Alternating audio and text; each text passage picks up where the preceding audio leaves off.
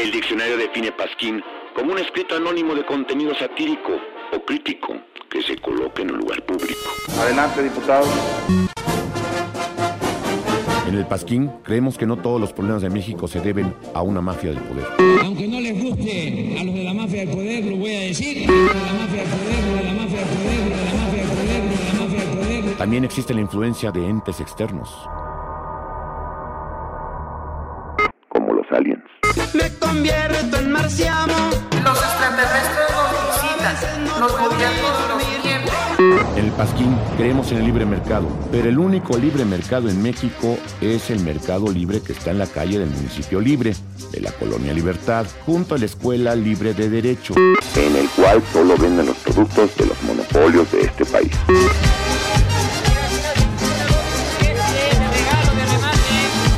hacemos ya realidad la nueva grandeza mexicana. Muchas gracias.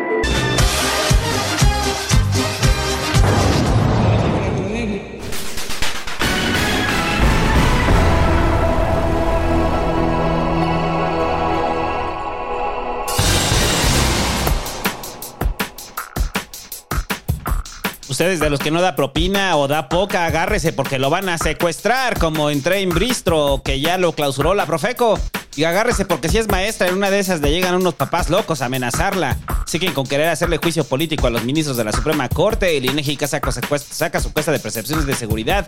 Y todos estamos felices de no vivir en Zacatecas, menos la gente que vive, pues, en Zacatecas. El Tribilín ordena al INE que ponga alineamientos para el proceso de las corcholatas. El peje le vale lo que le diga al INE y le da la vuelta creativamente en uno de sus tantos actos de prepotencia desde el poder. ¿Quién será el que ahora le grita a él? ¡Cállate, chachalaca!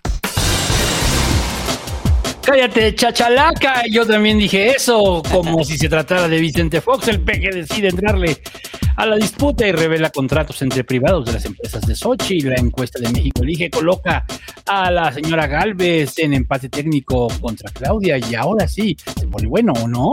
A pesar de que las reglas de la 4T estaban claras, Marcelo quiere debatir y como es la costumbre, la que va arriba ni más palomas, Krill y Enrique de la Madrid acusan al electorado de racismo inverso y esta semana la paradoja Fox pide que quiten los programas sociales porque mantienen a gente huevona, pero al mismo tiempo pide que le regresen su pensión. Sí, en la misma entrevista.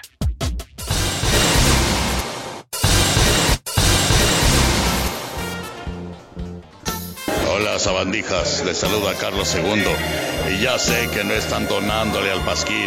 Ya dejen de guachicolearlos, ¿oyeron? Donen todo lo que puedan. Todo, todo es bienvenido. ¿Oyeron? Les mando un abrazo y un macanco sapo.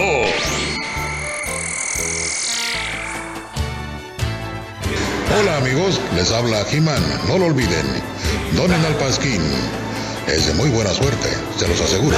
Hasta la próxima.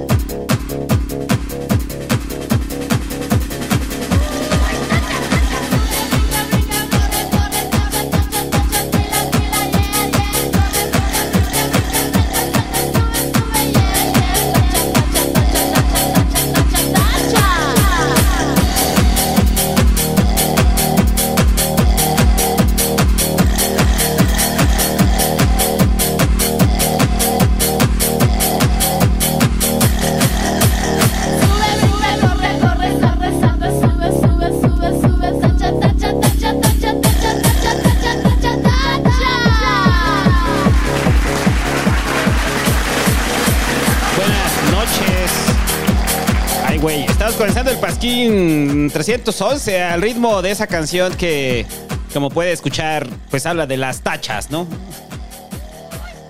Lo que no sabes es que en los noventas, muchachos, esta era la rola sensación, ¿no, güey? Eso de los noventas, eh, digamos, en algún año de los noventas. En alguna parte de los noventas, esta rola fue la sensación. Y usted quería estar ahí en Acapulco, muchachos. O sea, uno no, porque yo, yo estaba en los. Porque solo alcanzaba para ir a las termas. Sí, no, o sea, estabas en las estacas, ¿no? Y si bien te iba, güey, las Al estacas. balneario olímpico. Iztapa de la sal, ¿no? Pero eso es lo que dice, lo que decía Lolayo, ¿no? O sea, esta rola es específica de Tecnoinfierno Tepetongo 1998, muchachos.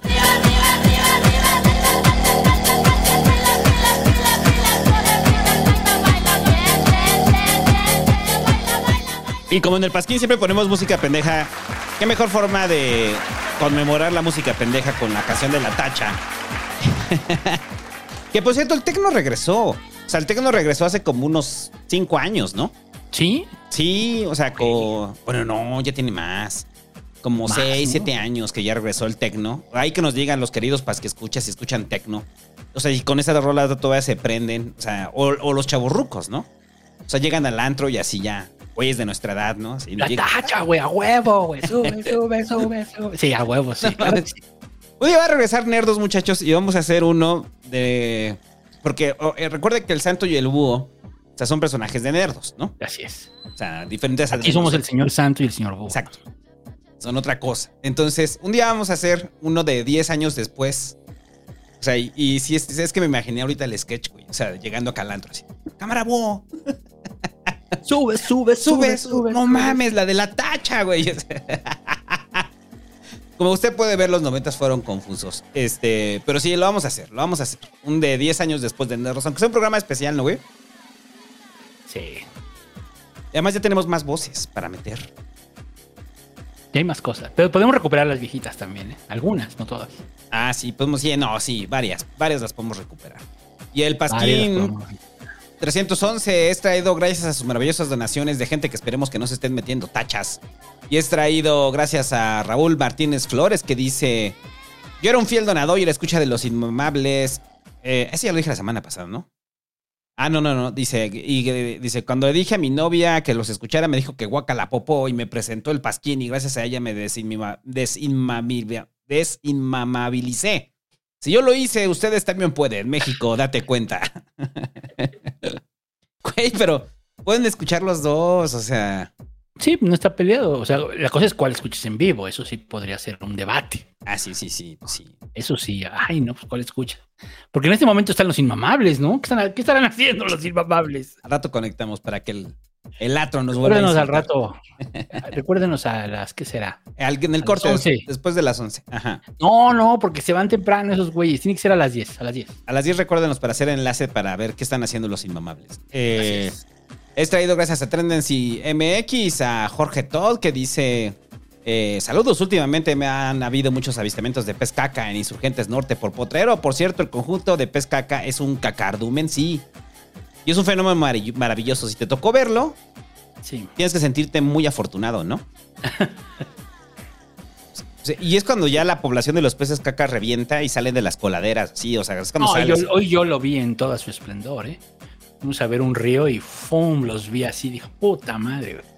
La danza de los peces caca. Ahí, ¡fum! ¡fum! Muy cabrón. Había un güey, un fotógrafo, ¿no? De Nat Geo por ahí. Sí, ¿no? Ajá. Era un francés, ¿no? Alguien nos puso un video, de hecho, ahí en las respuestas a los memes.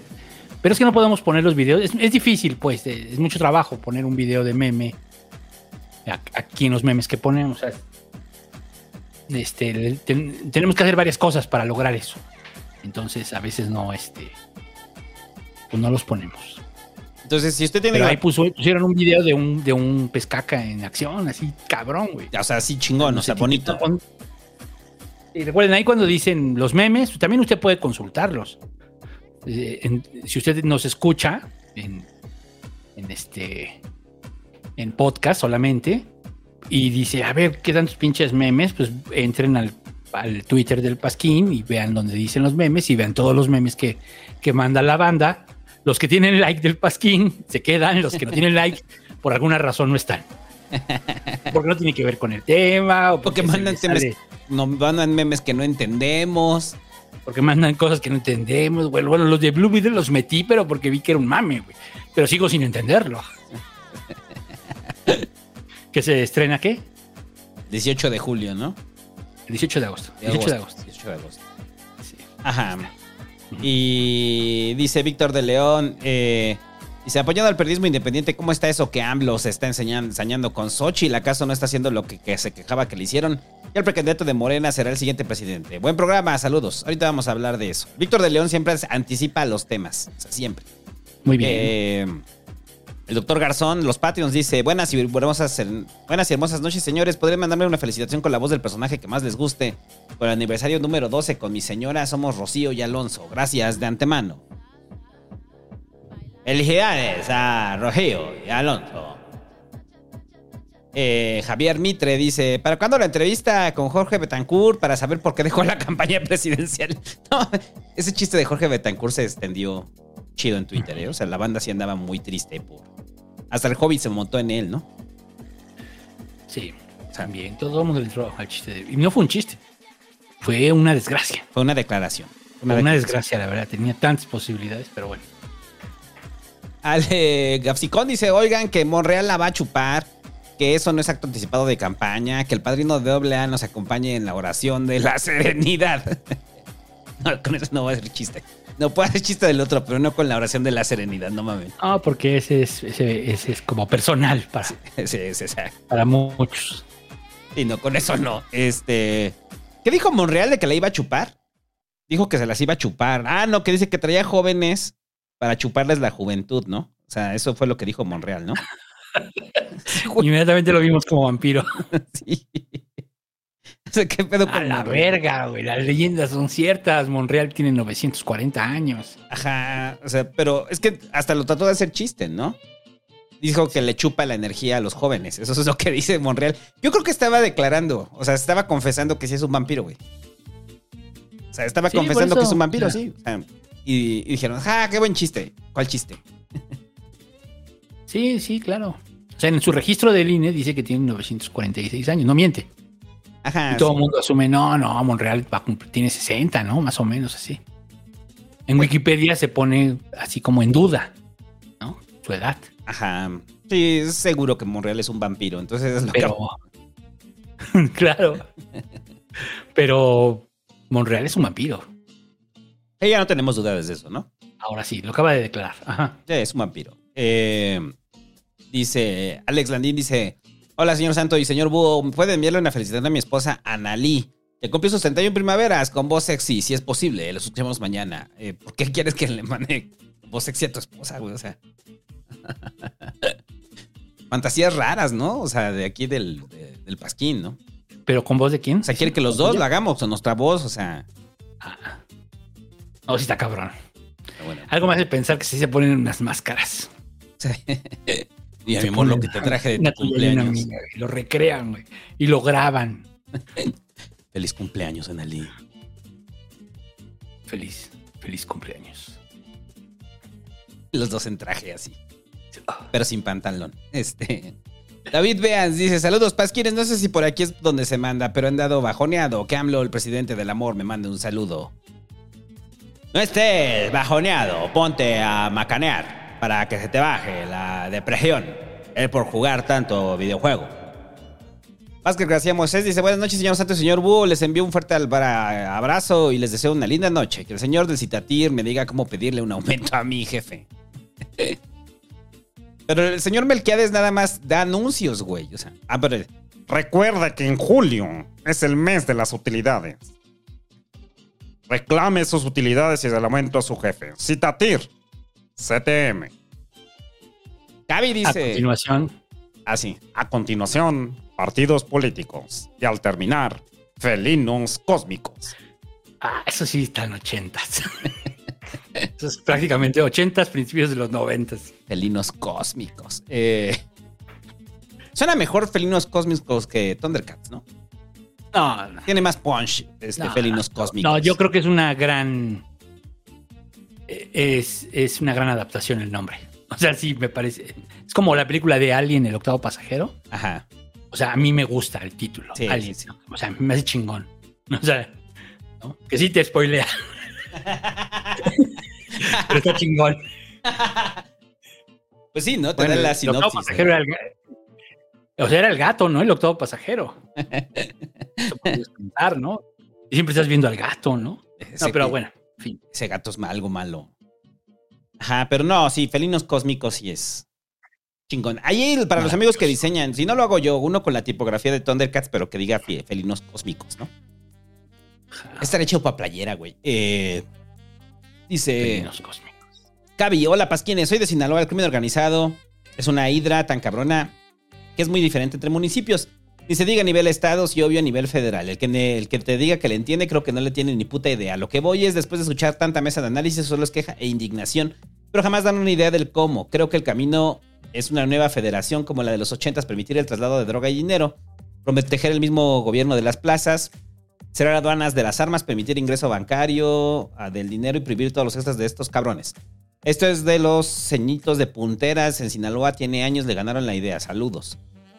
Pero, o sea, a ver, por ver las cosas, sí. O sea, entender que el crimen organizado son demasiados grupos. O sea, contabilizados se tienen como 140, 150 grupos distintos.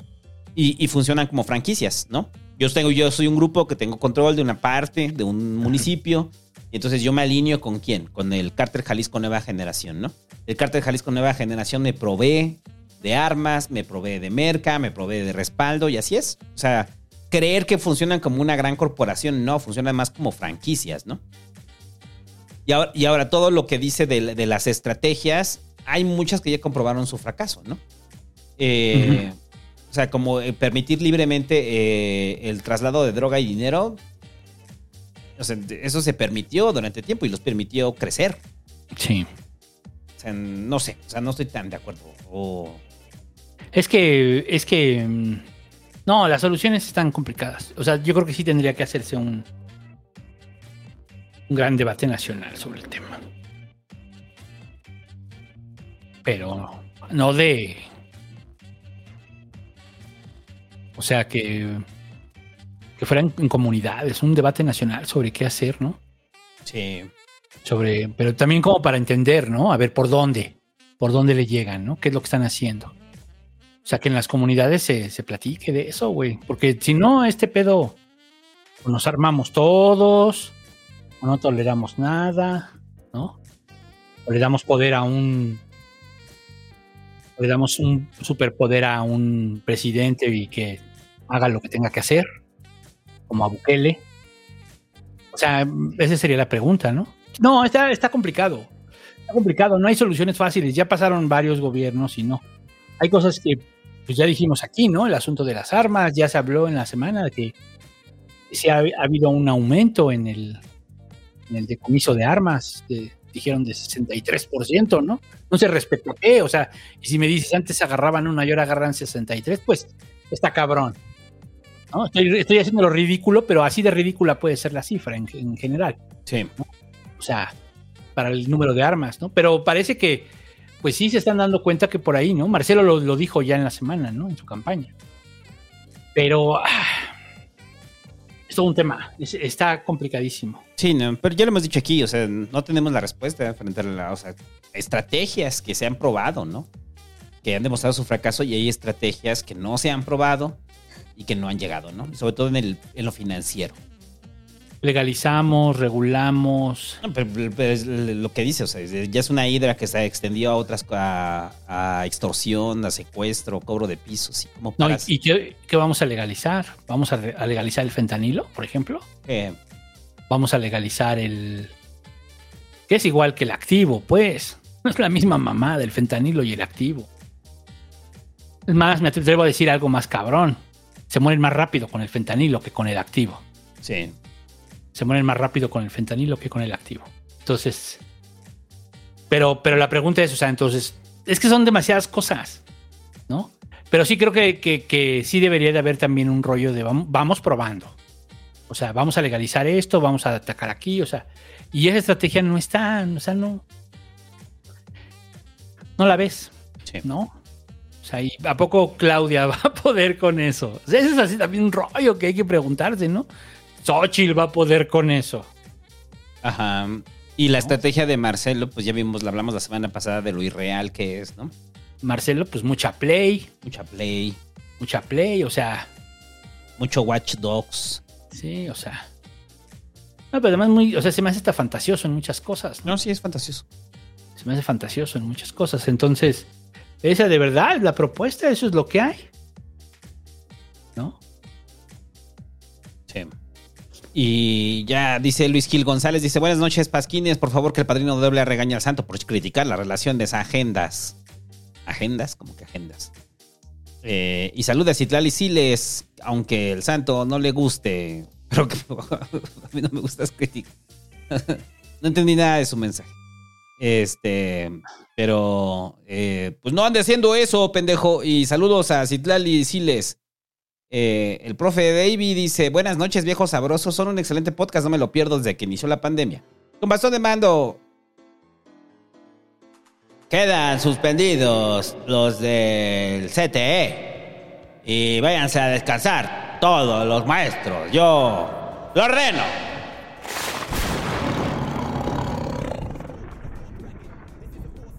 Eh, David Ángeles Nogués dice: Buenas noches, Pasquinerdos. Espero que se encuentren muy bien. ¿Qué tal estuvo el medio maratón? Chido, chido, muy bien. Saludos a todo ¿Cómo el. fue? ¿Cómo todo fue? Cuenta. Saludos a todo este el ratatlón de ahí del ciber que fuimos en comunidad a correr el medio maratón. Yo la verdad es que me, me pensaba un tiempo mayor en el medio maratón y no, estuvo chido. Este, un chingo de gente, eso sí, cabrón, es de las carreras más concurridas de la Ciudad de México. La media maratón. Qué bueno, ¿no? Sí, muchísima gente. Y este. Y pues nada, está chingón. Si usted se va a correr un maratón, no, o sea, no la cague, prepárese, porque son meses de preparación. Y más o menos, ¿eh? Porque yo me preparé y eso a la mitad. Fue así como saludos a Luis Pablo, que es mi coach, este, casi casi de running.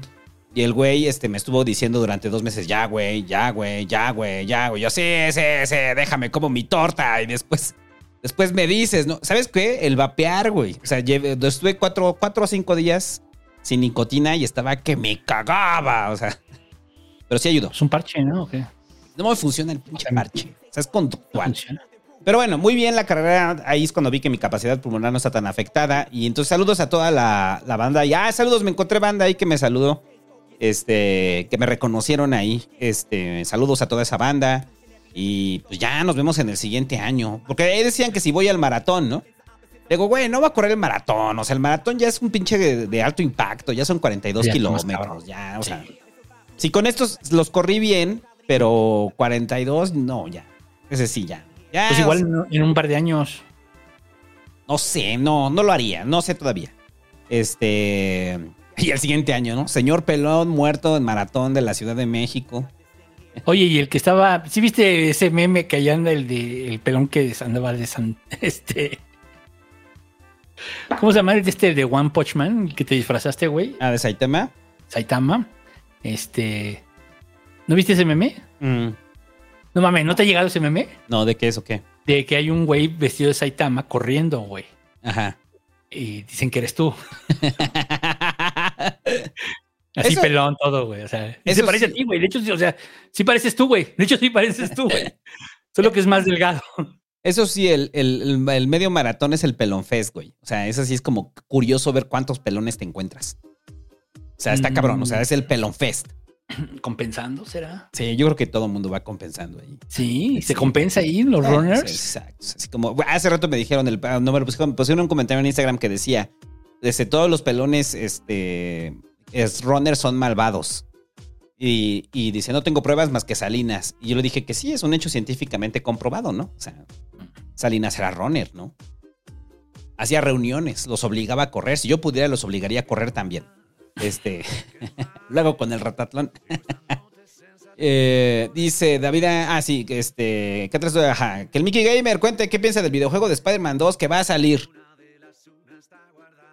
A mí no me gusta PlayStation, güey. Pura PC gamer. Master Race. Eh, Desiderio no me gusta nada, Vicky. O sea, no mames, güey. Es que es único. Eh, Desiderio Heredia dice, ¿qué opina la tía panista sobre el rumor de que a AMLO le gusta culiar burras? Saludos. No, no, no. no, no. O sea, n- o sea, culiar burras. O sea, la tía panista ni te respondería, güey. En ese momento llama a la patrulla de la Benito Juárez. Ese, ese, ese está al nivel de la historia del amante hombre. de Peña Nieto. ese nivel está. Ya ese nivel de. Así, exactamente igual de absurdo. Este, y ya, eh, y ahora sí, lo que le interesa, las propinas, muchachos. ¿Qué clase de persona es usted? Yo, yo primero quiero preguntarte, ¿qué, qué, qué- cuál es tu postura con respecto a las propinas? O sea, esto va a parecer como perros de reserva. Pues lo que opina Tarantino. No, no es cierto. No, yo soy de. Yo soy de 10%. Este. Y. Yo soy de 10% y si me atienden mal, no dejo. O sea, si no me atienden bien, no dejo. Es así de. O sea, normalmente es el 10% y si me atienden mal o algo así, no dejo. Ajá. Y ya. ¿No? Este. O dejo un peso. También lo he hecho. Un día me atendieron tan mal y dejé un peso. ¿En serio? Sí, sí. Así, un peso. Así. Ajá. Sí, un día sí. Entonces, pues sí, esa es como mi política respecto a las propinas. Entonces, que te. Pero una vez, por ejemplo, estábamos en Tlaxcala y en uno de los restaurantes de ahí de los arcos ya venía cobrada la propina, ¿no? En muchos lados eso se daba. Pues, No, lo siguen haciendo todavía. Y lo siguen haciendo, ¿no? Sí. Entonces aquí hay un rollo de por qué tan poca propina, ¿no? Sí, o sea, esto pasó eh, en un restaurante que se llama Train Bistro, acá en la Ciudad de México, que es que de cadena, ¿no? Este. Y es una pareja que denuncia a la mesera porque la mesera no los dejaba salir del restaurante, güey. Y sí se ve en el video, ¿eh? O sea, que la mesera no los deja salir del restaurante. Porque le dejaron solamente 100 pesos de propina. Sí. Entonces, a ver, yo creo algo ahí. Y, y porque ves que los, el como carnal este de terror restaurantes y el hobby también se pone loco, como si alguna vez hubiera meserado en su vida el cabrón.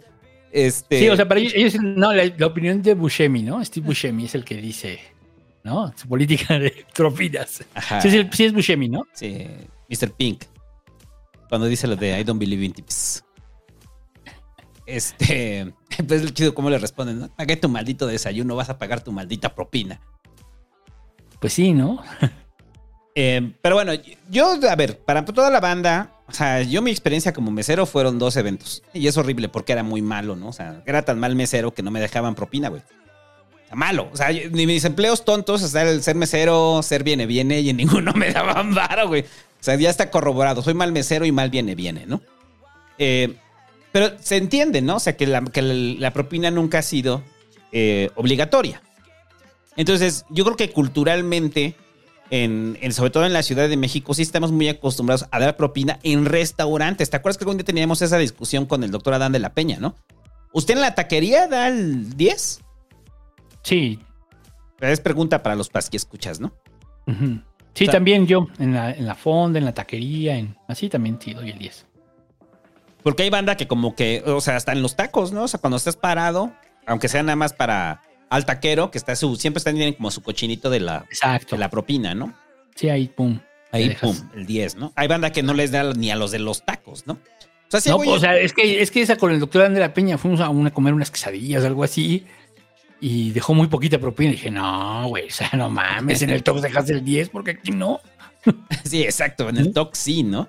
Y en, Sí. en el Train Bistro igual, ¿no? Entonces, yo sé que no es una obligación dejar propina, pero si hablamos de los ingresos de los que son, eh, que se dedican a meserear, se dedican a meseros, gran porcentaje de lo que es de su ingreso siempre es propinas, ¿no? Entonces, por eso siempre dicen sueldo base más propinas, ¿no? Lo cual es, este, es copiado, pareciera, de la cultura gringa, ¿no? O sea, de la cultura gringa donde es esta cultura de, de propinas, ¿no? O sea, de, o sea, los gringos sí es así cabrón, ¿no? O sea, los gringos es la cultura de la propina, ¿no? Y nosotros la traemos acá. O sea, no somos como los yapos, ¿no? Que los yapos no están acostumbrados a la propina. Y si les das propina, te mandan a la verga, ¿no? O sea, porque sienten que no dieron un buen servicio. Lo sienten como un insulto que les des propina, ¿no? Entonces, aquí cuando mucha gente dice, es que el problema es de la, de la propina. No, el problema es del sistema. O sea, porque a los yapos, a los meseros, no les exigen propina y la propina no está dentro de su cultura. Y entonces, ¿qué quiere decir? Que a los meseros, por lo menos los yapos, les pagan bien. Les paga bien el restaurante para que no pidan propina, ¿no? Entonces, la forma en la que están constituidos los, los servicios restauranteros en el país hace que se ofrezcan salarios miserables a todos los meseros. Sea, un sueldo de mesero más o menos promedio está entre los 4 mil y los 5 mil pesos, güey. En teoría, si te va bien en propinas, vienes sacando como 15 o 18 mil pesos, ¿no? Si te va bien. Y también, o sea, eso ya sí lo han documentado, ¿no? El rollo de, cómo se da el reparto de propinas, ¿no? O sea, porque no es como que lo que te dejaron a ti sea para ti. No, se va como a un bowl, ¿no? De propinas. Y dentro de esas propinas, el dueño del restaurante, cuando es medio hijo de puta, se queda las propinas, se queda una parte de él. Como si cobrara una comisión, ¿no? De las propinas. Entonces, ¿no, no te ha pasado en un restaurante que vas y te dicen, este, cuando vas a dejar la propina, te dicen, pero ¿me puede dejar la propina en efectivo? O sea, lo hacen por eso. O sea, lo hacen porque si lo dejas la propina con cargo a la tarjeta o en la terminal, eso pasa por el dueño y el dueño es el que reparte las propinas, ¿no? Ese prácticamente cae en lo inmediato. Entonces, a lo que voy es que es un sistema complejo el asunto de las propinas, pero aún así sigue siendo opcional. Entonces, ¿de quién es culpa que le.? O sea, porque entonces si no culpas al mesero, ¿no? O sea, porque es que yo vi el video y la chava, pues sí se ve como. mo- La mesera se ve como molesta de que le estén dejando poca propina, ¿no? O sea, pero ¿por qué? O sea, no es avaricia, es porque sabe que de eso depende su ingreso, ¿no? Sí. Pues sí. Pero no debería ser. O sea, sí está cabrón, ¿no? No, O sea, de plano no les pagan bien. No, O sea- es que esa es la respuesta. De pago no les pagan bien. No, No, pues el sueldo mínimo, ¿no? sí, el mínimo. El sueldo mínimo. Casi todos ellos ganan el sueldo mínimo. Había gasolineras en donde pagaban por trabajar. Pagaban por trabajar. O sea, sí. ¿Cómo? Todas las propinas. Mm, O sea, era por, por el tema de las propinas, ¿no? Ajá. Lo cual estaba más cabrón. Entonces, a ver, entonces aquí la gran discusión es para, la, para los pas que escuchas, ¿no? Eh, el problema de la propina, o sea, supongamos ustedes como el señor Pink de, de Perros de Reserva, ¿no? Como Mr. Pink. Y usted no cree en las propinas, ¿no? Entonces, y dicen, es que es responsabilidad del restaurante no pagarles, o sea, o pagarles a ellos un salario digno. Sí. Y si no les dejas propina, tampoco los estás ayudando mucho, ¿no? A eso. Entonces, ¿de quién es responsabilidad? ¿Del comensal? O sea, del que va al restaurante o del dueño del restaurante, ¿no? Ok, es responsabilidad del dueño del restaurante, estoy de acuerdo. Y mientras se cambia eso, mientras estamos en eso, ¿no vas a dar propinas como un símbolo de protesta?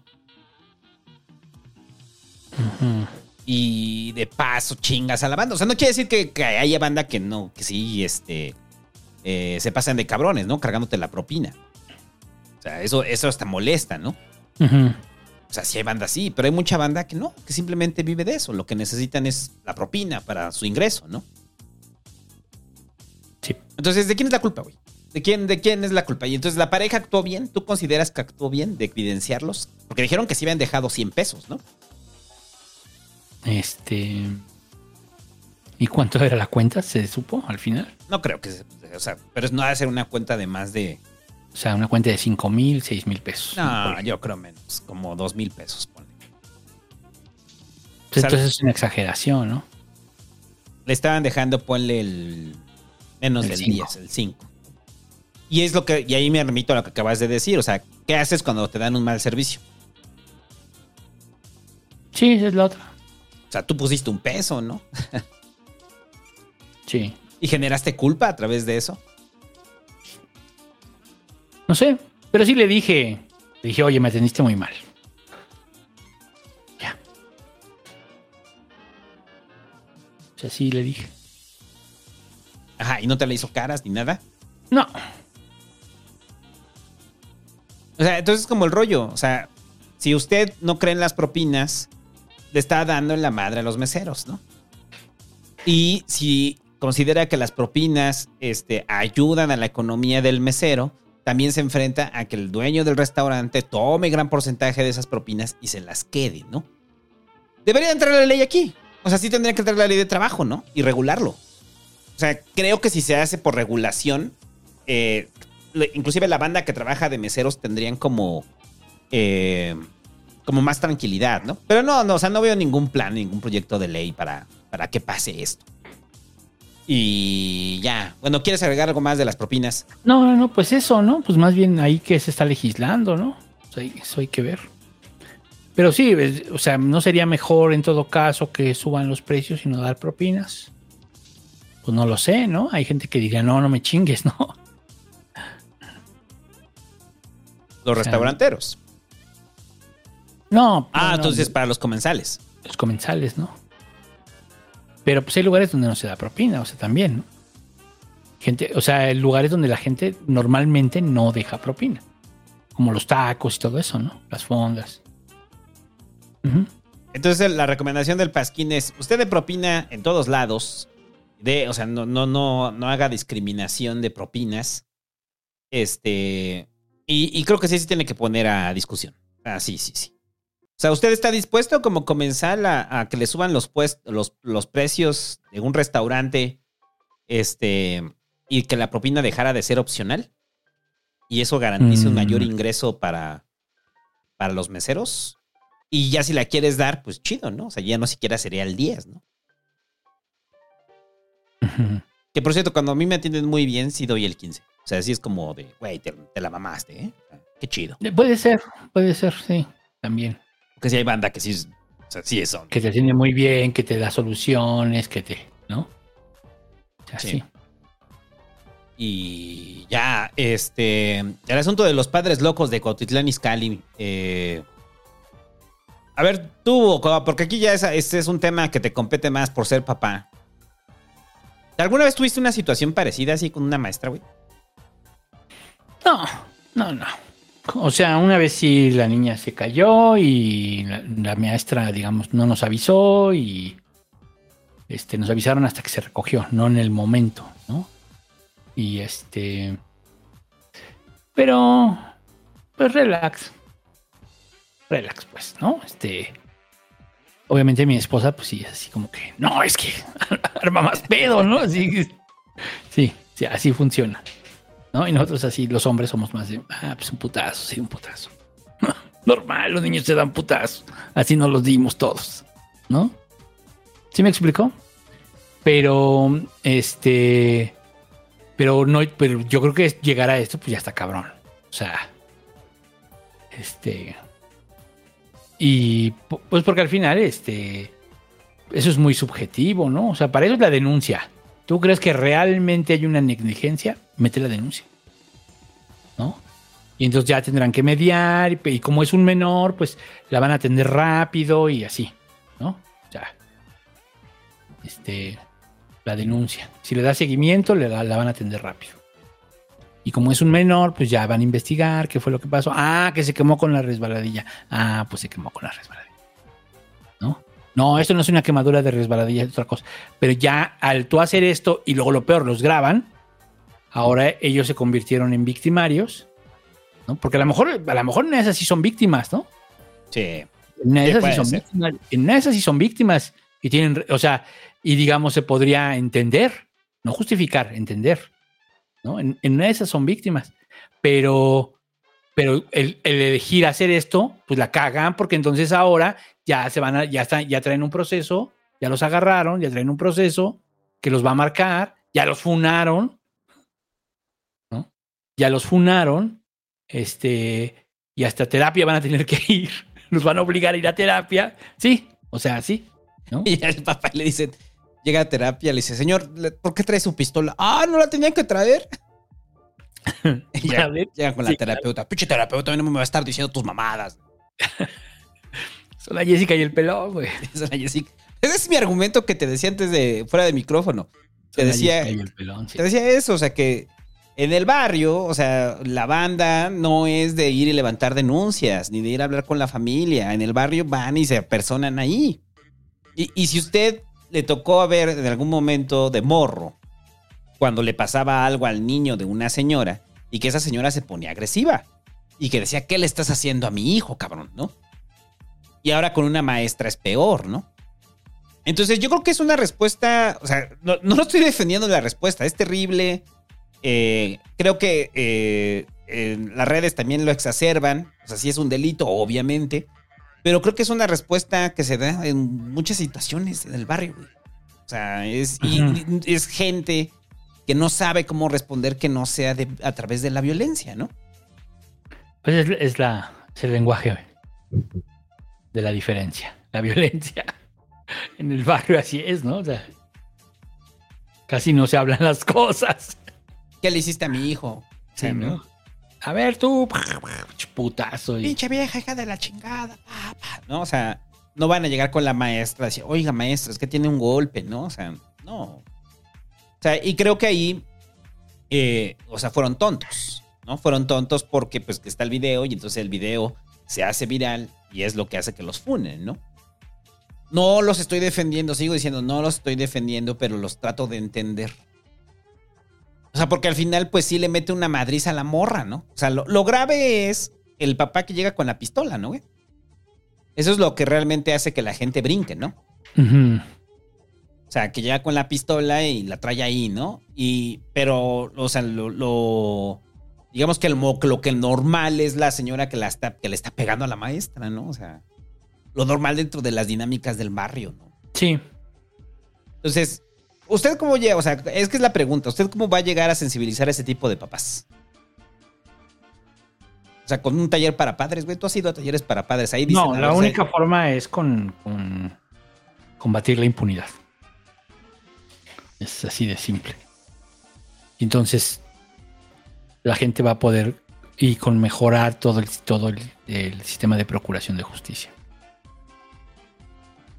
Mientras la gente sí no sienta la seguridad de recurrir al Estado, pues ya van a seguir dirimiendo así, ¿no? Las cosas, ¿no? En general. Entonces sí. Ahora, ¿qué ha cambiado? Sí, se ha cambiado. Que probablemente hubiera ganado una atención distinta, sí. ¿No? Dicen en el chat que ya tenían varias este, denuncias por agresión. Sí, sí lo vi. Tiene Pero denuncias. este Son personas violentas, güey. O sea, pues, es, Sí. es evidente que van a tener denuncias por agresión. Se ve inmediatamente que son personas violentas. Así arreglan las cosas. Entonces, bueno. Pues no, o sea, digo, o sea, sí lo puedo entender esa parte, ¿no? Pues son del barrio, pues, pero pues. O sea, no todos los del barrio tampoco son así, ¿no? O sea, No, no. o sea, tampoco es un tema de clase, ¿no? O sea, tampoco de clase social, ¿no? O sea, porque, a ver, porque, a ver, esto también lo podría pasar con una, una señora y un señor de Polanco madreándose una señora, a una maestra, ¿eh? Eso también podría pasar. Que a lo mejor no se sabe, ¿no? Porque ya hemos visto a varios white chickens en acción, en su, en su sentido más violento, puteando a algún empleado, algún subalterno, etcétera, ¿no? Ya lo hemos visto, hay videos de eso. O sea, tampoco es como que Hubo, un caso de un papá que se metió a la escuela. Ser Ah. desmadre, no me acuerdo por qué. Pero una escuela de esos que llevan colegio o algo, ¿no? Bueno, que sigue siendo lo de colegio ya. Siempre digo lo mismo de este colegio es kinder, antes kinder Disneylandia, ¿no? Ah, Pero bueno, era una, una escuela de, de morrillos clase media, ¿no? Sí. O en asuntos de bullying, que van los papás y se meten ahí, ¿no? Ese es el asunto. Entonces, mm, o sea, sí lo puedo entender como en el barrio, así se, así se arreglan las diferencias, sí, pero no todos. Sí, pero no todos. ¿O tú crees que todos? No, no, no, no, no. no. Yo, yo estoy tratando de entender por qué lo hicieron así. Sí. O sea, ¿por Y qué pues- lo hicieron así? Sí. O sea, insisto, ¿eh? O sea, levantas tu denuncia y va, le van a dar seguimiento. ¿Dónde fue? En Cotitlán, Izcalli. Mm. Sí. Y ya, eh, el asunto del juicio político a la Suprema Corte, que, o sea, a mí me sorprendió cuando vi la nota del juicio político a la Suprema Corte, pues porque ahorita todo el mundo está contra Xochitl, ¿no? ¿Te sorprendió la nota o la diputada? No, la nota, o sea, la nota de... ¿No viste ese meme de Dan con Honda, güey? Se pasan de verga. con Ana Gabriela Guevara, está bien chido. Eh, no, o sea, me sorprende que, que re- regresaran al tema. O sea, regresaran al tema de la Suprema Corte. O sea, se ve que como los diputados como el PG ya había abandonado la, la- la cargada en contra de la Suprema Corte, este, para irse contra Xochitl, pues los diputados necesitan reflector, ¿no? Es que, a ver, eh, el, el asunto es, hay una iniciativa de Morena en la cual están llamando a juicio político a todos los ministros de la Suprema Corte, ¿no? Y, el, y el argumento base es que están violando la Constitución por no quererse bajar el sueldo, ¿no? Que ya tuvieron una respuesta, este, ya tuvieron una respuesta directa de la Suprema Corte en la cual dicen que no es facultad de ningún otro poder intervenir en las, en la propia ley orgánica, ¿no? De la Suprema Corte, ¿no? Entre ellas sueldos y salarios, ¿no? O sea, ya esa fue la respuesta, ¿no? Este, y que sí hubo una reducción, es demás, ¿no? El punto es que ya saben que no la pueden ganar. Porque es reforma, este. O sea, tendría, para, para llamar a juicio político necesitan este, tres cuartas partes, ¿no? De la Cámara no la tienen, no va a pasar nada. Entonces solamente es ruido que están haciendo para darse a notar. Y la pregunta es para usted, para querido Paz que escucha, es si usted ha sabido algo al respecto de, de esta iniciativa para el juicio político a la Suprema Corte, ¿no? Porque al parecer no. Se está opacando en todo, en medio de todo lo que es la Xochilmanía, ¿no? Pues sí, o sea, más bien sí. Ahorita, ahorita agarraron el tema de Xochitl y yo lo siento como más en, en lo que se van a mover ahorita, ¿no? En la, sí, en la Xochilmanía, totalmente de acuerdo. Este, porque, porque es una mamada, güey. ¿Estás de acuerdo? Sí. ¿O tú, o tú sí lo ves? ¿Qué? ¿Lo de Xochitl o...? o- No, esto. Ah, no, no, no, no. Por eso estoy diciendo que no, no se puede pasar, no va a pasar. Pero entonces como los diputados no pueden irse contra Xochitl, no pueden opinar contra Xochitl. Mm. Y no están sus facultades y andan muy aburridos porque el presidente no les está tirando línea. Pues entonces ahorita sacaron lo de la nota del juicio político, ¿no? Sí. O sea, y, la- o sea, el rollo de que van a presentar la iniciativa, le están hablando a su gente, y yo creo que ni la gente los está pelando, ¿no? O sea, ni la gente le importa ahorita lo del juicio político. Ya se, ya se difuminó. O sea, ya estamos. O sea, ahorita ya pasamos. O sea, es como cuando llegaba Dragon Ball y la parte intermedia. Este. Esos pinches memes que me hacen, güey. Los del ciber son unos pendejos. Este. Pero ya viste el de. ¿Ya, ya viste el que te dije o todavía no lo has visto? No. A ver, te lo voy a mandar, güey. No, la mamada, güey. Esto. No, pero estoy viendo los de un. Oh, esos son los del ciber. Ya voy a revisar esos memes. Ya no los voy a poner los del ciber. Eh. ¿Ya lo viste? A ver. eh, Este. No, no, no. ¿Qué pedo con ustedes, güey? Eh, Pero bueno, entonces regresando, no va a pasar absolutamente nada. Necesitan tres cuartas partes de la cámara, güey. O sea, no va a pasar nada.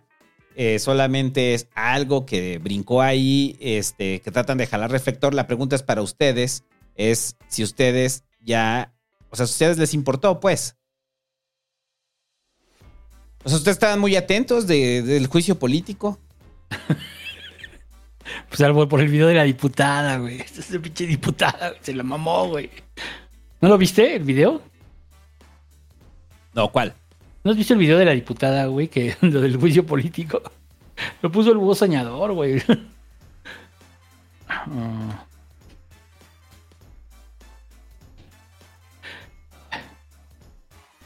¿Dónde está? ¿Dónde está? ¿Pero qué dice o qué? De la diputada, pues es que haz de cuenta que da una explicación del juicio político como si fuera el coral blanco, güey. A ver, aguanta. Ahora te mando el enlace para que pongas el audio. Ay. Ay. Da una pinche. o- a ver, deja ver si, si se escucha. A ver, tú me dices, ¿eh? A ver, ponlo. que como nos tiraron la reforma de la guardia, nos, nos tiren y nos sigan tirando todas nuestras reformas, porque de por sí nos ha costado por no tener la mayoría absoluta, que esperemos que en el 24 sí la tengamos, porque vamos a- a luchar por tenerla para poder llevar a cabo las demás reformas que se requieren para que este país sea verdaderamente una república democrática, como lo comenta la Constitución. Yo, de mi manera de pensar, nada más les digo, a ver, ¿cómo es posible que ellos, siendo jueces, no puedan pensar que como la Secretaría de Seguridad y Protección Ciudadana va a tener para hacer una escuela profesional que ya la tiene la Secretaría de la Defensa? ¿Cómo van a, a educar a esos, a, a esos este, pers- personas de la Guardia eh, si no hay quien les instruya? Para hacer una escuela de, de la Secretaría de Seguridad, O sea, qué pedo, güey. ¿Qué pedo? No, se le va, se le va, se, se va la Se señora. fue, se fue, ¿verdad? Completamente, o sea. Sí, sí se escuchó bien. Sí, se escuchó bien. Tan aburridos, ¿no? Tan aburridos los diputados. Sí. Pues que no traen tema. Ya ahorita ya todo pasó del legislativo, ya ahorita todo es este la pre, las precampañas. Entonces ya del legislativo no vamos a tener mucho, ¿no? Ahorita. No, pues ya no. No, de aquí, No, mira. pues salvo que, salvo que le salga el plan C. ¿No? Pero ya no, pero ya sería la siguiente legislatura. Hay nada más paréntesis. Es, es lo que dijo la diputada. Esta es como cuando expones y no estudiaste para el tema. No investigaste ni madres. Sí, güey. cuando te toca así en las que cuando te tocaba en la prepa exponer. Yo sí me llegué a aventar varias exposiciones así, güey. No sabías ni de qué verga estabas hablando, güey. O sea, iba bien, pero luego se piró, güey. Se piró, se piró. Pero además, o sea, vean el video, güey. Es que la cara de la diputada es así. Pues muy similar a la chica del coral blanco, güey. A ser familiar. Sí, cabrón. Pero bueno. Y- Este. Pero algo más del juicio político a la Suprema Corte. mm, no. No, andan aburridos. Más bien este que el otro tema, el de la percepción de seguridad, ¿no? Ese sí está interesante. Eh, el INEGI presentó su encuesta de percepción de seguridad en el país. Eh, en pocas palabras, ¿qué tan seguro se siente usted donde vive? Y cuáles son los municipios donde se sienten más seguros, ¿no? Y pues siempre sale igual, ¿no? O sea, de los municipios más seguros, eh, o donde la gente se siente más segura, es San Pedro Garza García. O sea, si eres güero. Porque si estás en San Pedro y eres prieto, güey, si te andan voceando, ¿no? Si te andan diciendo ahí, güey, hay un prieto. Le tienen seguido. O sea, lo van siguiendo ahí en San Pedro Garza García, ¿no? O sea, o sea, no vaya a ser ahí que se meta a robar a la casa de algún güero, entonces. Pero si usted es güero, se siente bien en San Pedro Garza, ¿no? O sea, Sí. o sea, si usted este, no parece así como prieto, prieto, le va a ir bien ahí. Va a tener una buena percepción de seguridad porque, bueno, al parecer la mayoría, o sea, los, los- las- los principales municipios donde la gente se siente este, segura en el país es San Pedro Garza García, la Benito Juárez en la Ciudad de México, en Piedras Negras en Coahuila, Coajimalpa en la Ciudad de México y Saltillo, Coahuila. Es, a mí me sorprendió el asunto de Coahuila, o sea, de que dos municipios de Coahuila se sientan, o sea, tengan una percepción eh, alta de seguridad, ¿no? Está cabrón, ¿verdad? Sí. O sea, sí es como, sí, o sea, sí me sorprendió mucho, ¿no? Porque al final, pues, ¿te acuerdas que ese es un argumento que, es un argumento que siempre ha tenido el búho, muchachos? Porque no es mío, es de él. Este, y eh, el asunto de los municipios ricos, ¿no? O sea, del porcentaje de patrullas que hay por habitantes para la Benito Juárez al porcentaje de patrullas que hay en Iztapalapa, ¿no, güey? Sí, pues es parte del fenómeno de la gentrificación, o sea, y de cómo la dispersión de los recursos públicos en ciertas colonias, ¿no? Eh, yo lo comenté, o sea que cuando yo caminaba en Iztapalapa, a veces bajándome de, digamos, de donde, en la marina, ¿no? Decíamos, en la marina. Caminar hacia allá, en el camino yo no me encontraba una patrulla, y era sobre periférico. Yo no me encontraba una patrulla cuando me mudé a este lado, atravesando una colonia de Benito Juárez, en el camino me encuentro hasta tres patrullas, ¿no? A una distancia, pues hasta menor, me atrevo a decir. ¿No? O sea, sí lo percibes, lo percibes inmediatamente. Entonces, este es como, como la, o sea, la percepción de seguridad. ¿Qué es la, ¿Y qué es la percepción de seguridad? Es usted o alguien de su familia eh, ha sido asaltado, ¿no? ¿Cuál- O sea, la percepción es, la, es, es eso, percepción. No se puede medir porque al final las estadísticas, pues, bueno, sí se podría medir si fuéramos honestos en nuestras estadísticas. El problema es que no lo somos, ¿no? Desde el hecho de que hay mucha gente que no denuncia y todo esto. Pero sí, estaba viendo los, los, que eran los, también los estados, ¿no? No, las, las ciudades, ¿no? Sí. Donde se registra, eh, que, o sea, las ciudades donde se registra eh, un mayor índice de percepción de inseguridad, ¿no? No de seguridad, sino de inseguridad. La primera es Fresnillo. Y, y aquí es terrible lo que pasó con lo de Fresnillo. Porque recuerda que en Fresnillo también hay otro Monreal gobernando. Y lo primero que hizo fue eh, invalidar, ¿no? La, al INEGI. Se, lo dijo. O sea, el, el alcalde de Fresnillo dijo que no. O sea, que el INEGI, que no sabe a qué intereses está sirviendo. Ya sabes, discurso 4T, ¿no? Que no Sí. sabe a qué intereses ocultos están sirviendo. Porque la gente en Fresnillo este, no, no, perciben así eh, con tanta eh, inseguridad. Porque el resultado del INEGI es que un 92% de la gente en Fresnillo eh, consideran que es inseguro, ¿no? Vivir en Fresnillo. O sea, y es 92.8% frente al 91.7% de Zacatecas. O sea, los dos este, municipios que más presentan eh, eh, percepción de inseguridad son de Zacatecas, ¿no? Entonces la respuesta fue eso, fue decir que el INEGI está controlado frente a este, intereses de gente que prácticamente lo quieren dañar a él, ¿no? No quieren que dañar la percepción que se tiene en Fresnillo. Y recuerde que Fresnillo, junto con Zacatecas, en los últimos meses, bueno, en el último año, se han cancelado ferias, eh, han cerrado negocios, Zacatecas es un desmadre de inseguridad. Entonces es increíble que lo nieguen, ¿no? Entonces, Eh, ¿sabe quién gobierna Fresnillo? Monreal. Y. No, me refiero, o sea, ¿qué partido en Ah, Fresnillo? sí. Sí, Morena. Morena. Y en Zacatecas, capital, Morena. Morena. Y, Zaca- y en Zacatecas, estado, Morena. El monrealismo, ¿no? O sea, es morena. Y, es repetir lo que dijimos la, este, vez pasada eh, sobre el asunto de seguridad. Pero aquí, a ver, también es por el otro lado, ¿eh? O sea, lo que, por eso te decía el asunto de las patrullas. Porque, o sea, obviamente en, municipios como la Benito Juárez, bueno, alcaldía como la Benito Juárez, un municipio como San Pedro Garza, donde hay eh, alto nivel este, adquisitivo, donde se concentran familias de mayores recursos, eh, la seguridad, pues por eso se siente así, pues porque se protege a la gente que tiene varo, ¿no? O sea, es eso. Pues sí, es lo que al- alguien decía, ¿no? Que la, la policía está para cuidar la propiedad privada. Eh, Entonces es, es cabrón porque se les pregunta, ¿no? A, a- a los alcaldes de San Pedro Garza y a, y a- de la Benito Juárez, ¿no? Eh, ¿qué, qué estrategias implementaron, ¿no? Y entonces yo estaba escuchando y estaban a dos de decir, pues nuestra te- estrategia es gobernar un municipio rico. O sea, ¿cuál es la estrategia de seguridad para, para tener esos índices y aparecer siempre?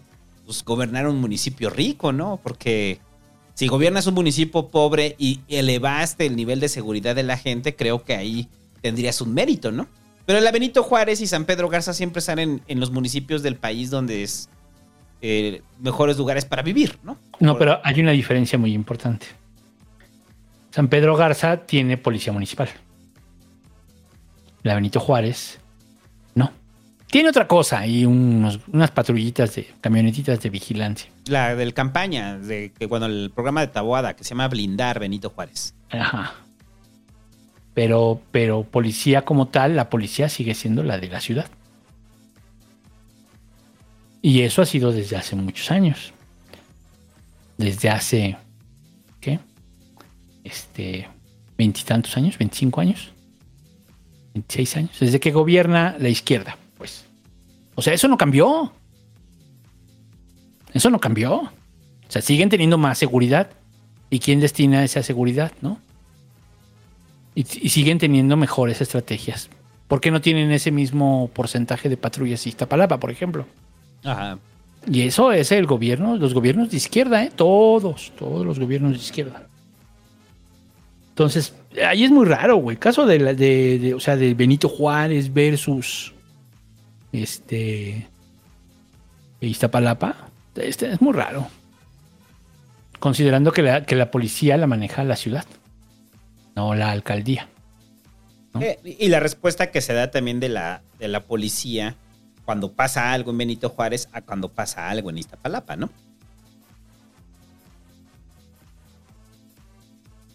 O sea, eh, Sí, es- tú tienes una patrulla en la Benito Juárez, apenas pasa algo tienes todo el operativo, ¿no?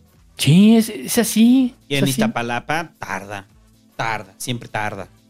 En Iztapalapa siempre tarda, sí.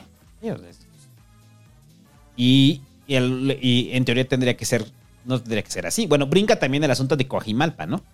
Que Coajimalpa también está dentro de la, co- consideran de los municipios más seguros, ¿no? Pero fíjate, la cosa cambia, güey. O sea, cambia cuando dicen que la, o sea, porque la, la pregunta es, ¿usted considera seguro su municipio? Esos son los datos que acabamos de dar, ¿no? Y donde dicen que si consideran a la policía más confiable, nuevo, este, nuevamente sale en San Pedro Garza García, un 90% considera que la policía es confiable. San Nicolás de los Garza, un 77%. Saltillo, un 74%. Y en cuarto lugar está Nesa. O sea, Nesa, o sea, ¿qué quiere decir? Que, o sea, sí, la Benito Juárez tiene una mayor percepción de seguridad, pero eh, la confianza en la policía no es tan alta como en San Pedro Garza, ¿no? Es lo que te digo. Porque es la policía de la ciudad. Pero a mí me brinca Nesa. O sea, me brinca Nesa porque dices, ah, ok, ¿por qué la gente en Nesa percibe a la policía como confiable, ¿no? Que nos digan los amigos de Nesa, ¿no? Que si ustedes desde, desde Nesa confíe, que este, este, percibe a la policía de Nesa como más confiable. Eso está como muy. Sí, claro. Eso brinca demasiado. Bueno, y la respuesta es esa, o sea, la formación policíaca, ¿no? O sea, estas tres variables de qué tan seguros se sienten, eh, depende de la formación policíaca. ¿no? O sea, digo, más allá de los, de los estados que son abatidos por el narco, que es distinto, esto es para el ciudadano de a pie, ¿no? O sea, que tú vas caminando y no te roban el celular, güey. Que no te roban, ¿no? Que no te asaltan, ¿no? Que no tengas esta sensación de que te puede pasar algo, ¿no? Entonces, todos se concentran sobre eso, formación policiaca.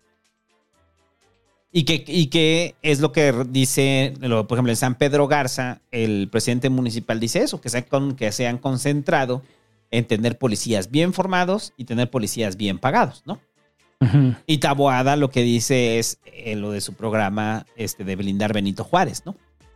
Entonces, las dos rutas, supongamos que sí, y digamos que las rutas tienen que ir hacia allá, están en la formación policíaca, ¿no? Puede ser, ¿eh? O sea, pareciera que ahí está la respuesta, ¿no? Si bien no, no, o sea, porque sería interesante comparar esto con los índices de delitos, este, porque es distinta la percepción de seguridad a los índices de delitos, ¿no? O sea, está viendo el dato de Iztapalapa, 75% de la gente en Iztapalapa considera que Iztapalapa es insegura, ¿no? El índice de, de delitos en Iztapalapa se ha reducido. Sí, pero todavía no se percibe, ¿no? Tarda, tarda en que tú tengas esa percepción, ¿no? Tarda. o sea, yo- por ejemplo, en, en- en finales de los 90 en la ciudad, que era un desmadre. O sea, entre 90, no, mediados de los 90, ¿no? Entre 94, 93, 94, hasta más o menos 98, sí, sí, se sentía demasiado, había una percepción de inseguridad muy alta, ¿no? Y estaba el- todo el tema del secuestro y el mocha orejas y no sé qué, bla, bla, bla, ¿te acuerdas? Y que te asaltaban en el cajero y te secuestraban y todavía, ¿no? Todavía pasa, pues, ¿no? Pero ya como en menor. Es más, la percepción de seguridad que ahorita hay en la ciudad, en general, todavía no se siente a pesar de que ha bajado en toda la ciudad. Y como ya lo dijimos, pues, por el tema del C5, ¿no? Más todas las cámaras privadas que hay. O sea, también por eso ya los fraudes son otros, ¿no? Los Son, son en aplicaciones o el robo ahora es en otro lado, pues. Entonces, ¿no? Sí, porque el C5 los frena mucho. El C5 los frena mucho. Mira, está- Pero. No, es que está, está interesante lo que están poniendo los pas que escuchas. Que Sí. dice el ICE 4. Dice, y otro plus es que Nesa tiene su propia escuela para policías. Y ahí están diciendo, el Sosa dice, que hay grupos de WhatsApp eh, de las calles en las cuales meten el número de la patrulla que está designada a la zona, que abarca dichas calles y tienen reuniones con ellos en esa. Que es un programa que implementó Cepeda, dicen. Entonces sí es real, o sea, sí es real, os lo estoy viendo, o sea, estoy real que la percepción en esa sí es de seguridad. Sí. Mira, dice el Julián Burs, dice, con su proyecto de policía vecinal de proximidad topas a tus polis, hacen juntas en cada calle y hay grupos de WhatsApp calle a calle. Entonces sí hay una percepción, o sea, entonces es lo, lo corrobora, ¿no? Ujú. De la, cer- la cercanía de la policía. O sea, debería ser. La función de la policía debería ser la protección ciudadana. ¿no? No, no el cuidado de la propiedad privada. Porque si no, pues cuidas las mejores. Priorizas. ¿Cuáles vamos a cuidar? Ah, pues las mejores propiedades privadas. Pues priorizas, ¿no? Y si es la protección ciudadana, pues. Está bien, está bien. Hay que estudiar el caso, ¿no? Está interesante lo de Nesa, a mí me, me, me brincó bien cabrón. Pero bueno, entonces sí depende de eso, sí depende de la proximidad con la policía, de la comunicación con la policía y de la confianza en la policía, ¿no? Sería interesante si hay amigos ahí de Coahuila, si no están aquí escuchándolo en vivo, que nos dejen en los comentarios eh, de Piedras Negras, ¿no? O sea, probablemente también funciona igual y tiene una buena policía de proximidad, ¿no? Y eso, pues tal vez, nada más para, para terminar, pues pone como en debate el, la- el asunto de que no todas las policías municipales están corruptas, ¿no? Pues es que en algún momento, y con el mando único, pues ya ves que ese era el rollo, ¿no? Ajá. O sea, con el mando único, este, que digamos todavía hay en la Ciudad de México, mando único, ¿no? Sigue habiendo mando único. Pero sí, a lo mejor sería interesante que las policías fueran, pues que también hubiera policías de alcaldía en forma, ¿no? Que pudieran perseguir, que pudieran y tener proximidad. Eso podría ayudar mucho. Ahora, estamos en la visión chilanga. ¿No? Pero bueno, este, en, porque en, otros municipios son realidades distintas, ¿no? La Pero- policía municipal son dos güeyes, ¿no? Sí. O sea, sí. Son realidades distintas, ¿no? La policía municipal son dos güeyes en una patrulla de el 2002. Año 2002. Modelo 2002. Entonces, Sí, pe- eh, ahí es interesante. O sea, para, para ver qué municipios. O sea, más allá de lo que dice Taboada, ¿no? Lo que dice el alcalde de San Pedro Garza, ¿no? O sea, pues, son municipios ricos, güey. Es evidente que va a haber más seguridad. Por eso me, me brincó Nesa, ¿no? Y Nesa es muy grande. O sea, Nesa es muy grande como para tener un programa de policía así, ¿no? O sea, de que se puede aplicar, se puede aplicar. Ah, bueno, ya vas para terminar. También yo creo que la percepción de seguridad, y el tal es el caso de Iztapalapa, es producto de la de, de la fama también de Iztapalapa, ¿no? O sea, es lo que yo le decía al Hernán, ¿no? La vez que fuimos ahí a recorrer. Que el Hernán dice, es que te pueden robar aquí. Le digo, no, güey. O sea, o sea, te pueden robar más en Polanco, ¿no? O sea, te pueden secuestrar más en Polanco, ¿no? O sea, pero si hay una percepción, como es percepción, o sea, pues obviamente la gente que llega a vivir en Iztapalapa o que llevan un tiempo en Iztapalapa que nos tocó ver la inseguridad, pues te quedas con la idea, ¿no? Nunca te ha pasado que llegas como una zona de Iztapalapa y dices, güey, aquí está bien culero, ¿no? O sea, aquí está bien culero, me va a salir un güey, me van a robar y... No pasa nada, güey, o sea... Y vas ahí... No, no sé, ¿Qué? no sé, güey. ¿Que, que no te pase nada, que andas en No, no, es- o sea, la vez que fuimos al hoyo fue así, fue impactante para mí. Porque de repente yo volteé y vi un San Judas Tadeo gigante, hermoso. Y Pero- entonces, me- así como que me cayó el 20 y dije, ah, cabrón, ¿dónde estoy? Y fue así que volteé y me ubiqué y dije, ay, güey, ya sé dónde estoy. estoy en el hoyo. Pero no te pasó nada. No, porque iba con alguien que era de ahí. Es que para mí es eso, la- esa es la justificación, o sea... Iba con alguien que era de ahí y que además ni de chiste le iban a hacer algo. O sea, no. Pe- Pero creo que es eso también, la fama de los lugares. O sea, hay fama de los lugares y de repente dices, ay, estoy aquí, güey, aquí está bien culero, ¿no? O Iztapalapa en sí mismo. O sea, hay banda que simplemente llega a Iztapalapa y dicen, ay, güey, estoy en Iztapalapa, ya me van a robar. No, güey, tranquilo. Me acuerdo un día que fuimos a Tepito también, como a la una de la mañana. Pero, Pero iba eso- con alguien que era de ahí. Eso sí es jugarle al chingón. Tepito No, pero iba con alguien que era de ahí. Y estaba todo, todo el asunto, ¿eh? Fa, fa, fa. Todo, todo, todo. Toda la vida que se vive allí, en el barrio. Pero iba con alguien que era de ahí. O sea, sabía que yo estaba relativamente tranquilo. Güey, güey, yo llegué a ir muchísimas veces a Tepito en, el, en un día normal, o sea, solo. Y nunca me pasó nada, pero sí tenía miedo. O sea, sí estaba Pero con el pedo al de, ay, güey, güey, güey. O sea, al, al- al comercio. Al comercio, a buscar migas, a buscar películas migas. piratas. O sea, a eso iba.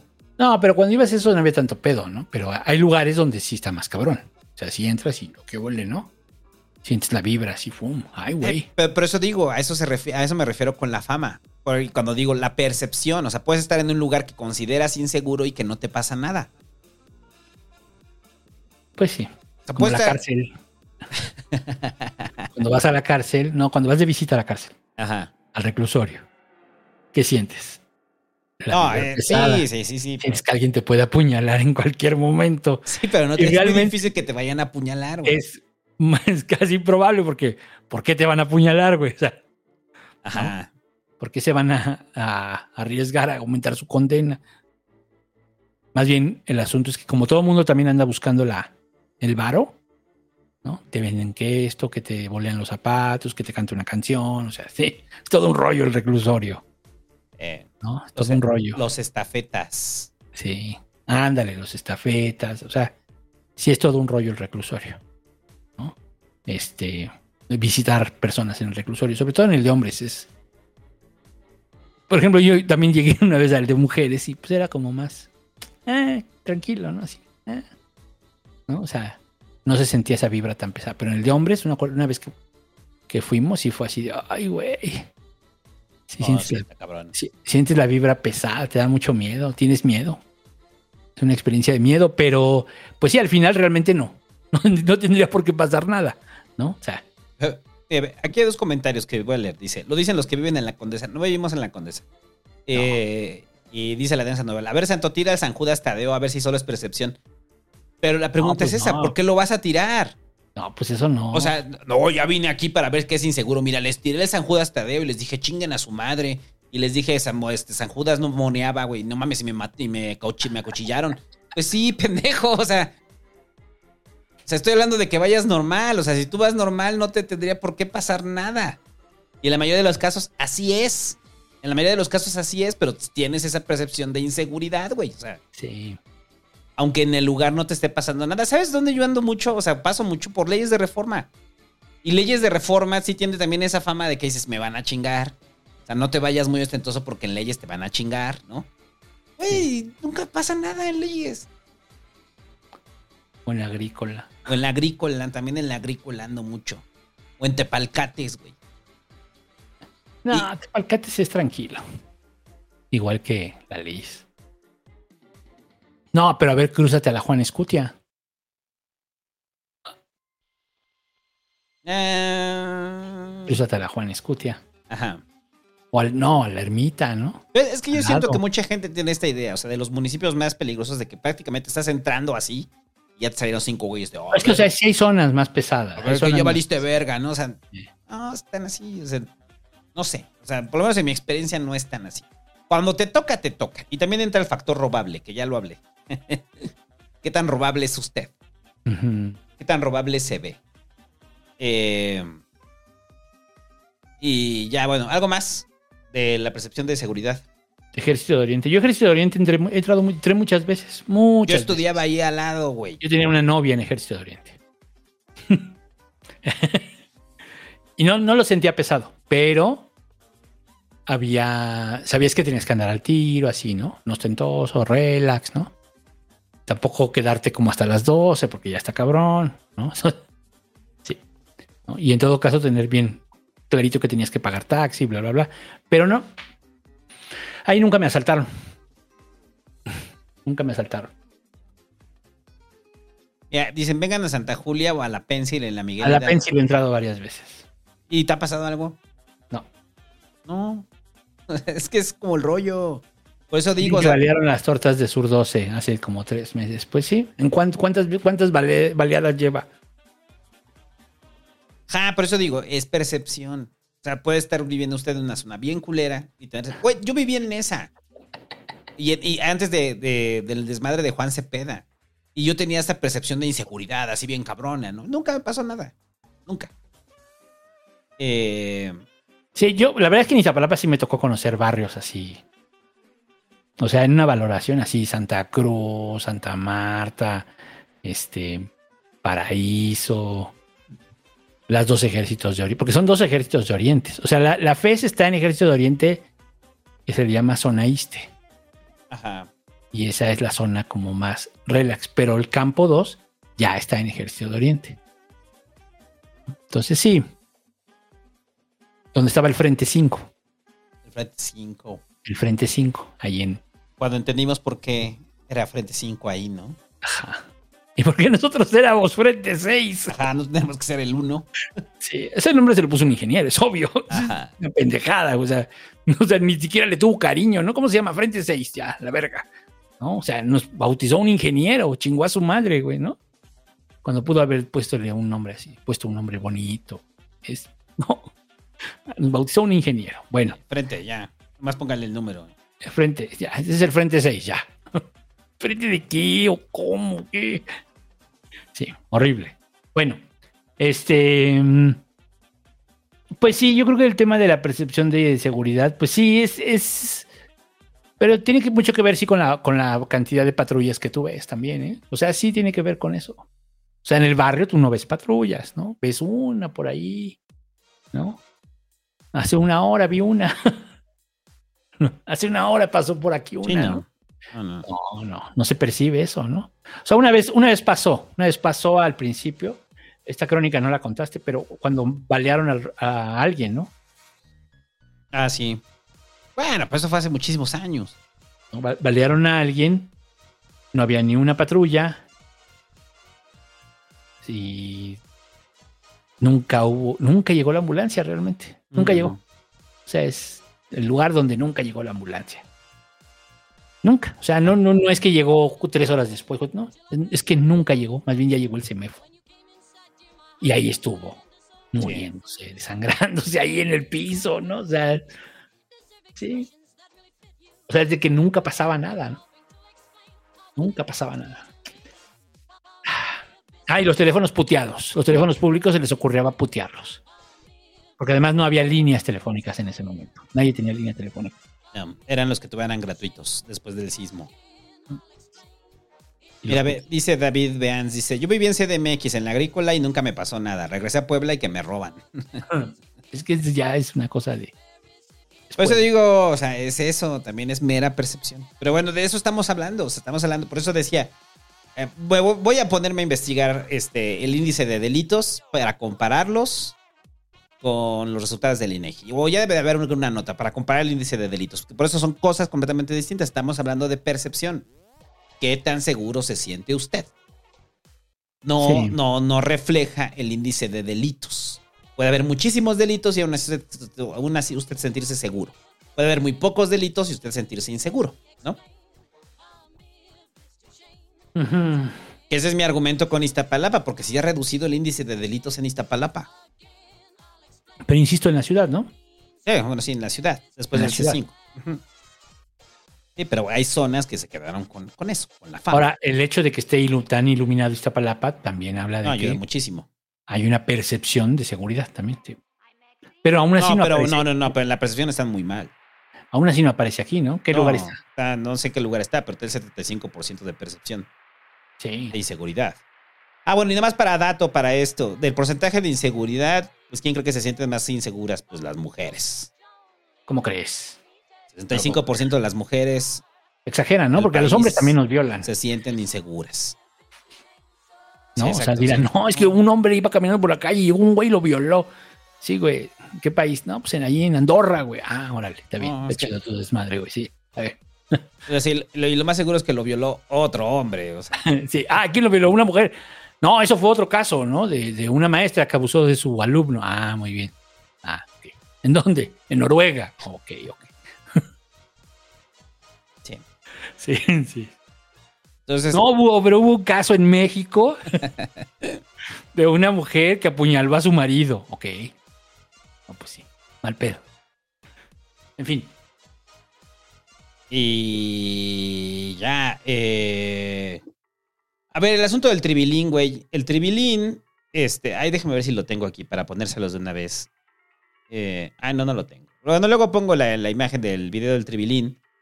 Eh, el tribilín resolvió, el Tribunal Electoral del Poder Judicial de la Federación, eh, resolvieron el día de ayer en sesión un proyecto de la magistrada. eh, ay, ¿Cómo se llama la magistrada esta que presentó? Bueno, de la magistrada. Ah, de la magistrada. Ay, es que se me, fue, el nombre de, de la magistrada. Bueno, presentó un proyecto para invalidar el, el- proceso de selección interna, lo que ya sabemos. El proceso de selección interna de Morena y el proceso de selección de candidato de la- del bloque opositor, ¿no? Del Frente Amplio. Eh, y se presentó el proyecto para echarlo abajo y para este, frenar ¿no? el proceso interno. ¿no? A ver, y esto porque mucha gente no lo entiende. O sea, pareciera que el Tribunal Electoral lo hacen por sus huevos, ¿no? O sea, que por sus huevos van y dicen, ah, yo voy a presentar este proyecto porque yo quiero, ¿no? No, lo hacen porque previamente hay una denuncia. Entonces, frente a esa denuncia, ellos elaboran ese proyecto, ¿no? Entonces, en este caso, la denuncia vino por parte del PT. O sea, el PT presentó la denuncia para echar abajo el, el proceso de selección del Frente Amplio por México. Este, y la- llevó el proyecto frente al Tribilín y el Tribilín dijo que no. O sea, porque no se puede meter a la vida este, de- interna de los partidos, ¿no? Pero sobre eso no iba el punto. Sobre eso era sobre el punto. El punto sobre lo que va es lo que todos sabemos a leguas y lo estamos viendo desde hace un par de meses, si no es que más. Hay actos Todos anticipados de campaña y a todo mundo les vale madre. Y ya estamos en un. en- pues, es, me encanta porque toda la gente, o sea, tanto los de la oposición como la gente de Morena, todos, todos que les gusta moverse bajo la legalidad y que hablan tanto de la legalidad. O sea, estamos viviendo uno de los periodos más ilegales a nivel electoral. Porque hay actos anticipados de campaña. Y no existían estas figuras. ¿Cómo es el de Morena? El de Morena es el, el coordinador nacional para la defensa de la cuarta transformación, ¿no? Así es. ¿Y el de la oposición qué es? Ay, no, no sé. También es así como coordinador, Coordinador de nacional de la oposición, o Sí, Va por. México. O sea, tampoco creo que se hayan quebrado mucho la cabeza, ¿eh? Pero Sí, bueno. o sea, es exactamente lo mismo, ¿no? O sea, le copiaron así a, a- a- a Morena, ¿no? Entonces, sabemos que son actos anticipados de campaña, güey. O sea, lo sabemos claramente. O sea, lo sabemos desde hace varios meses. Sabemos que, que, o sea, ya dijimos la semana pasada, ¿no? Con Claudia, los espectaculares. Este, en los cuales dice que no, que la gente pone espectaculares. Cuando fueron lo de las bardas, la gente pinta las bardas, no es una campaña orquestada. Taboada dice que no está promoviendo su imagen, sino que le hicieron una entrevista en una revista de esas que se inventan este, para ponerlo ahí de líderes, ¿no? Revista líderes o revista líderes municipales o alcaldes municipales. Y entonces ve un chingo de espectaculares para que promover la imagen de Taboada y nadie compre esas malditas revistas. Ya lo hemos hablado aquí, es una estrategia muy recurrente del marketing político. Crear revistas, vender portadas para poder colgar espectaculares y a partir de ahí promover la imagen de los candidatos. Por eso usted ve, hay una revista que promociona a Dan Augusto, güey. O sea, pinche revista ni la conocía, o sea, y de repente veo así como revista Pato, ¿no? A ver te digo cómo se llama, güey. Sí, yo también, no mames. Adán Augusto es una cosa horrenda ya. O sea, cuando lo vi fue así como de revista Pato. Este, tenemos en exclusiva a Adán Augusto López. Este. y abajo así, Adán Augusto López dice: Soy, voy a ser presidente, ¿no? Y de así en letras grandotas, ¿no? Es un esquema de que, que le dan la vuelta a la ley y todos lo hacen. Todos lo hacen de forma descarada y. Marcelo con su libro, Claudia con la entrevista de no sé qué. Sí. Eh, sí, Adán, Augusto. El único que no le he visto es Monreal, ¿no? Pero bueno, también los locales, o sea, por eso decía entre ellos Tabuada, ¿no? Eh, dice como revista Migala. Lo que no sabes es que en la portada de revista Migala este, sale este, Adán Augusto. O sea, usted la abre así, sale una propaganda de Adán Augusto. Entonces va a haber espectaculares que va a decir revista Migala presenta a Adán Augusto, presidente, ¿no? Porque esas revistas vi- viven de, viven de vender la portada. Sí, claro. De eso viven. O sea, ¿cuánto cuesta una portada de esas revistas? Y eso lo sé, de gente que se dedicaba a eso. No, y el esquema del libro también. ¿No? O, sea, o sea, realmente ustedes creen que Marcelo escribió un libro acá. sí? En las noches llegaba de la Cancillería y no me molestes, mujer, estoy con mi libro. Pero Marcelo, hace un mes que no me tocas. Es mi Mi libro. libro, mi libro es más importante. Déjame. Ah, pues no, son revistas y son estrategias de promoción. Entonces, para todos es evidente. O sea, o usted todavía cree que no. O sea, hay alguien lo suficientemente ingenuo para que digan, ah, pues sí, no, su libro. Así es. Ah, no, la revista la voy a comprar. Llega al Sanborns y dice, ah, no hay. ¿Cómo que no hay? Sí la venden, ¿no? Se la imprimieron, ¿no? No, no pues a ver dónde la consiguen, ¿no? O sea, o sea, yo creo que todos sabemos que están violando abiertamente la ley, ¿no? Entonces, aún así, el Tribilín resolvió que no están violando la ley y no se pueden meter en la vida interna de los partidos. Y entonces lo que terminan echándole es la bolita al INE, güey.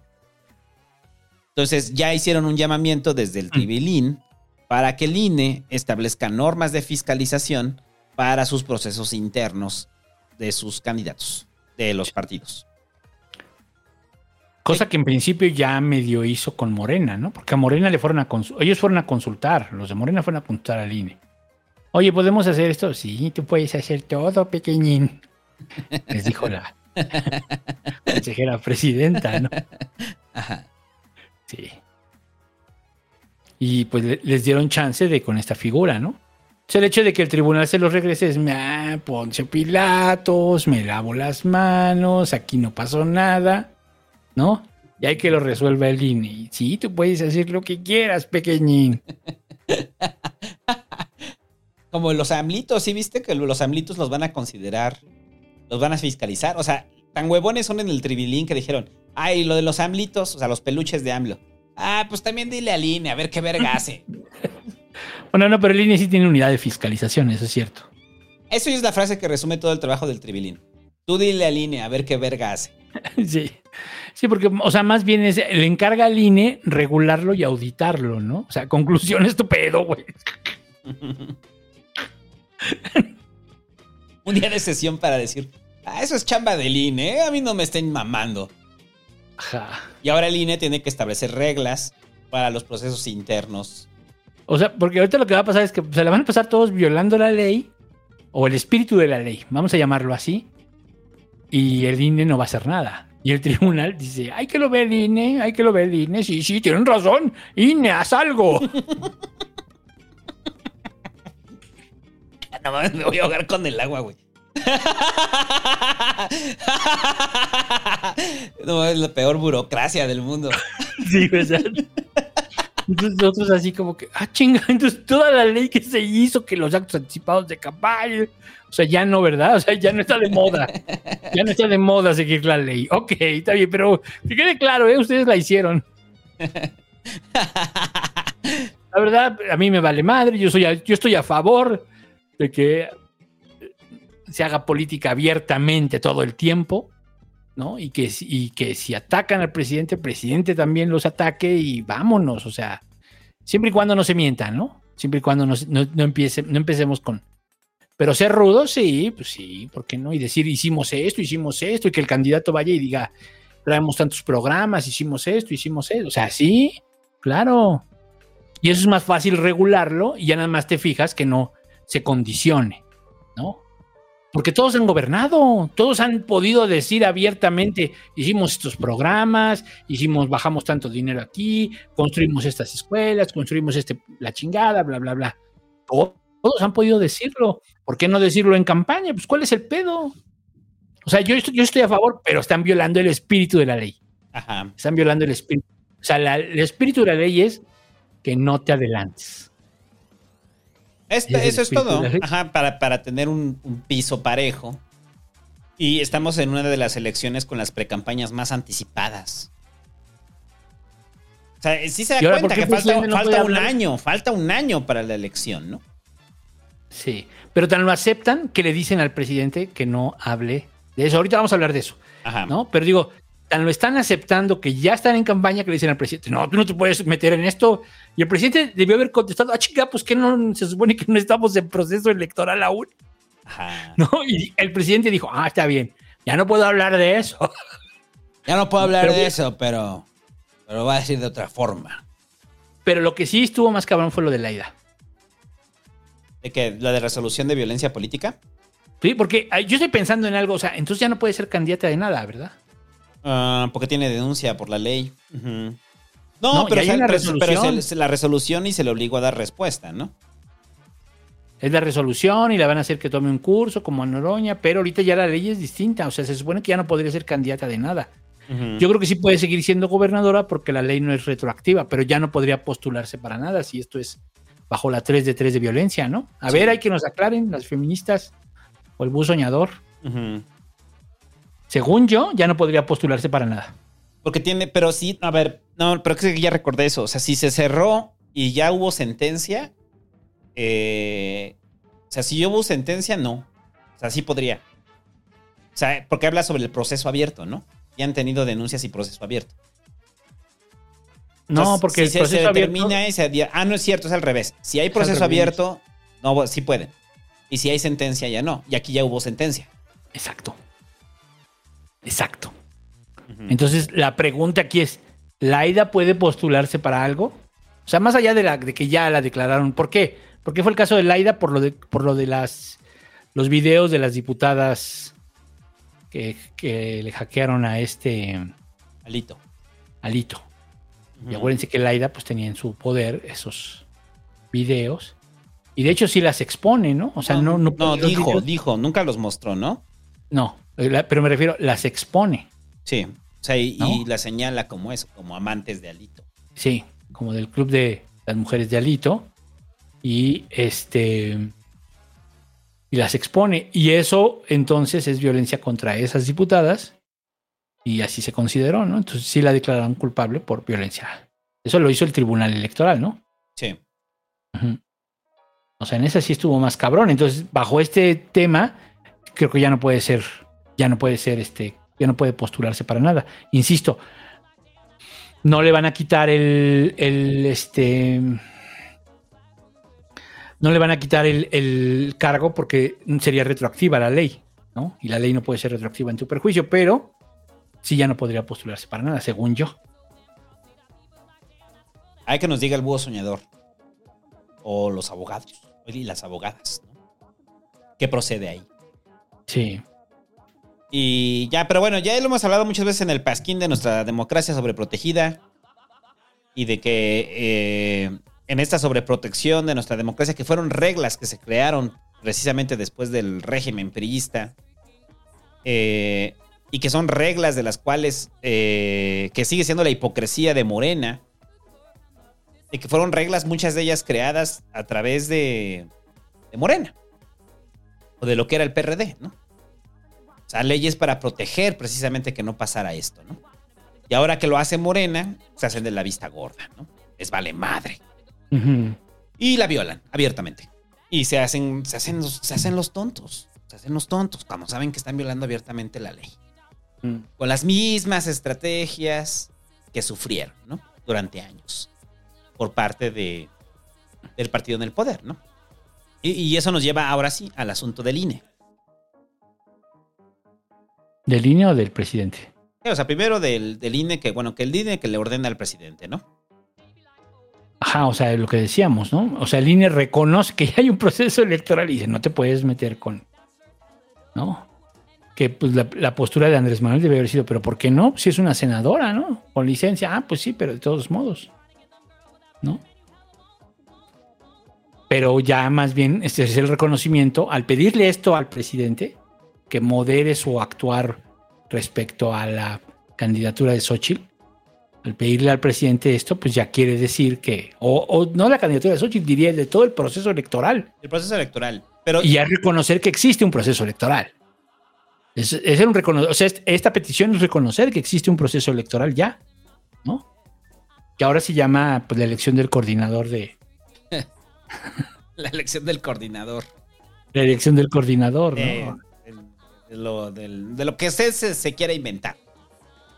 Así como existen las corcholatas, los el tapado, pues ahora va a existir en el argot político el coordinador, Coordinador. Ajá. que ya es el candidato electo, pero guiño, guiño, aquí no pasa nada, es el coordinador. Sí. Es eso. Ujú. Sí, eso. Pero bueno, hay un reconocimiento del INE y entonces pues más bien ya le dicen al presidente que pues este que pues ya no puede estar puteando a la oposición, ¿no? Porque pues ya estamos en tiempos electorales, no oficiales, ¿no? Y, entonces el, el, PG se inventa, "Ah, ahora voy a hacer una sección que se llame No lo dije yo. No, es el colmo. O sea, yo cuando lo vi, de, neta, así se va a llamar, o sea. O sea, pues. O sea, si ustedes dicen que no diga algo, dicen, no, pues voy a encontrar la forma de decirlo, pero que lo diga alguien más. Pero eso, yo después me quedé pensando y dije, ah, en esa sección no va a tener tanto. O sea, va a tener para unos 5 o 6 videos y ya. Es que al final no da posturas. No da postura, ¿no? O sea, deja de que. Ah, O sea, no da posturas, sino deja que alguien más hable y hace una postura sobre aquello que está hablando esa persona, ¿no? Así es. Y ya, ya con eso le está dando el giro, ¿no? Pero sí, o sea, sí es un cinismo muy cabrón. Es un cinismo muy cabrón de brincarse las reglas. Pues sí. Las reglas que están establecidas y que fueron que creadas para brincadas. ellos. Así, exacto. Es- Sí, es la regla que ya se brincaron. Sí. Ah, O sea, yo creo que, o sea, insisto, ¿eh? para mí en términos democráticos debería ser abierto. O sea, sin estas reglas, pero existen las reglas. Y esas reglas se pusieron en buena medida, pues porque mucha gente se quejó. Mucha gente que ahora está en la 4T. Es lo que está diciendo. Pues sí, esas reglas se crearon por ellos. Por ellos. Y el cállate chachalaca, pues que no se nos olvide el cállate chachalaca. ¿Qué es el cállate chachalaca para los más jóvenes? En la elección de 2006, el presidente Fox abiertamente se mete a la elección y empieza a apoyar a Calderón y a criticar al peje, ¿no? Entonces el peje le grita en un evento, cállate chachalaca. Y eso lo utilizaron para atacarlo y no, y eres muy malo y no sé qué. Y la gente se quedó con eso, ¿no? O sea, se quedó con que, ay, le dijo, cállate chachalaca al presidente, ¿no? Ajá. Y ahora pues él, pues también se está metiendo, ¿no? O sea, está dando su opinión en todo, ¿no? Entonces, pues cállate chachalaca. Eh, Eso es como lo cabrón, o sea, de que se repite. O sea, se repite el mismo fenómeno que con Fox. Y tenemos a un presidente metido en el proceso para el coordinador, que ya es la elección. Y que si usted cree que el peje se va a quedar callado en la elección, ¿en serio? ¿Usted cree que se va a quedar callado el peje en la elección? Sí. Si se acaba de inventar una sección que se llama No lo dije yo. O sea, se va a inventar una sección que va a decir, esto no es un comentario de campaña, ¿no? Algo así. Sí, no, esto, esto es porque pues alguien lo dijo y otro me preguntó sobre el video. Pero ya no estamos hablando del video, ni siquiera del video. Claro. Y es no lo dije yo. No, pero tú lo difundes. No, pero tú lo colocas. Y es parte de la estrategia del presidente de toda la vida de él marcar la agenda. Él va a marcar la campaña. Él va a marcar la campaña. Ya la está marcando. ¿No? Es así de que, ah, sí. no, ahorita con ya Xochitl ya la está marcando. está marcando. Y hay es, una. es ahí, es ahí, concéntrense ahí, porque de ahí puedo madrear, de ahí puedo sacar, de ahí puedo comparar. de- de- o sea, es ahorita que hablemos de Xochitl, ¿no? Sí. Mira quién te apoya, ¿no? Mira lo que quiere, claro. Es lo que decíamos la semana pasada. ¿Cuánto tiempo se quemó Xochitl o cuánto tiempo se está quemando? Y, Sí, ¿no? les- Y Fox la regó. Ya, pero a ver, aquí lo preocupante es esto. Es el poder del Estado, eh, es el poder del gobierno sobre, eh, eh, cargándolo sobre una candidatura. Es exactamente lo mismo que pasó con él. Y eso es lo terrible. Hay que verlo así. El gobierno tiene medios. Tiene medios, tiene recursos, tiene gente. Es eso. O sea, es algo muy ilegal, por donde lo veas. Desde el púlpito que es eh, en la mañanera, el presidente está atacando a un candidato de la oposición. Sí, Eso es, y está utilizando recursos públicos para eso, sí. eso también. Son también. recursos públicos, de, o sea, Vilchis, ¿de dónde cree que cobra? O sea, no, Sí. el PG no le paga de su cartera, güey. Tiene un espacio que se inventaron Sí. para que lo ocupe ella. La diferencia es que lo está haciendo abiertamente, ¿no? Es así de. Vamos a hablar de esto abiertamente, ¿no? Porque aquí el que da la misa soy yo. ¿No? Es así de. Pero. mm, sí, y hay que reconocer la oposición, salvo Fox, ¿no? Salvo Fox. En general, la oposición desde, ¿qué podríamos decir? Desde Salinas para acá, nunca, hasta de la Madrid incluso, nunca salieron a dar mensajes, ¿no? O sea, ni el PRI ni Calderón, pues, nunca salieron a dar un mensaje para apoyar abiertamente o madrear al otro, ¿no? Fox sí lo hizo, Fox sí lo hizo, fue muy criticado por eso, de que Fox lo hizo, ¿no? Que sí daba opinión, que sí puteaba, que sí, sí, claro. Por eso esos videos que le sacan, pues también es una forma de decir, pues tú también lo hiciste. Pero bueno, ahorita vamos a hablar de, eso. Este. Sí, sí es un auto, sí es un, es un acto autoritario. Es un acto autoritario y, e insisto, se están brin- brincando el espíritu de la ley. Están brincando, o sea, les vale madre a todos. Es un acto autoritario con recursos públicos. Y el argumento del peje de que ellos tienen más dinero, ellos tienen más medios, o sea, sí tienen dinero, tienen medios, lo vimos con, Con el tema de Xochitl. El tema de Xochitl. Claro que Lo sí. estamos viendo, lo, lo seguimos viendo con el tema de Xochitl. La diferencia es esa. La diferencia es, ok, es su dinero. Si usted lo quiere ver si es mal habido, que no lo sabemos, eh, es otra cosa distinta. Esto es dinero público, son recursos públicos. Se están utilizando para esto. O sea, es un nivel de hipocresía enorme el del presidente. Eh, Enorme. Y entonces alguien dirá, es que lo justifica, porque si no, la oposición este, va a posicionar un mensaje como lo posicionaron con él, con el grupo coordinador empresarial, ¿no? Este, ¿en serio? O sea, en ese entonces era cuando no eran gobierno. Ahora son gobierno. No, pero aún Pues así. entonces no tenían los aún así, o sea, tú velo en Venezuela, velo.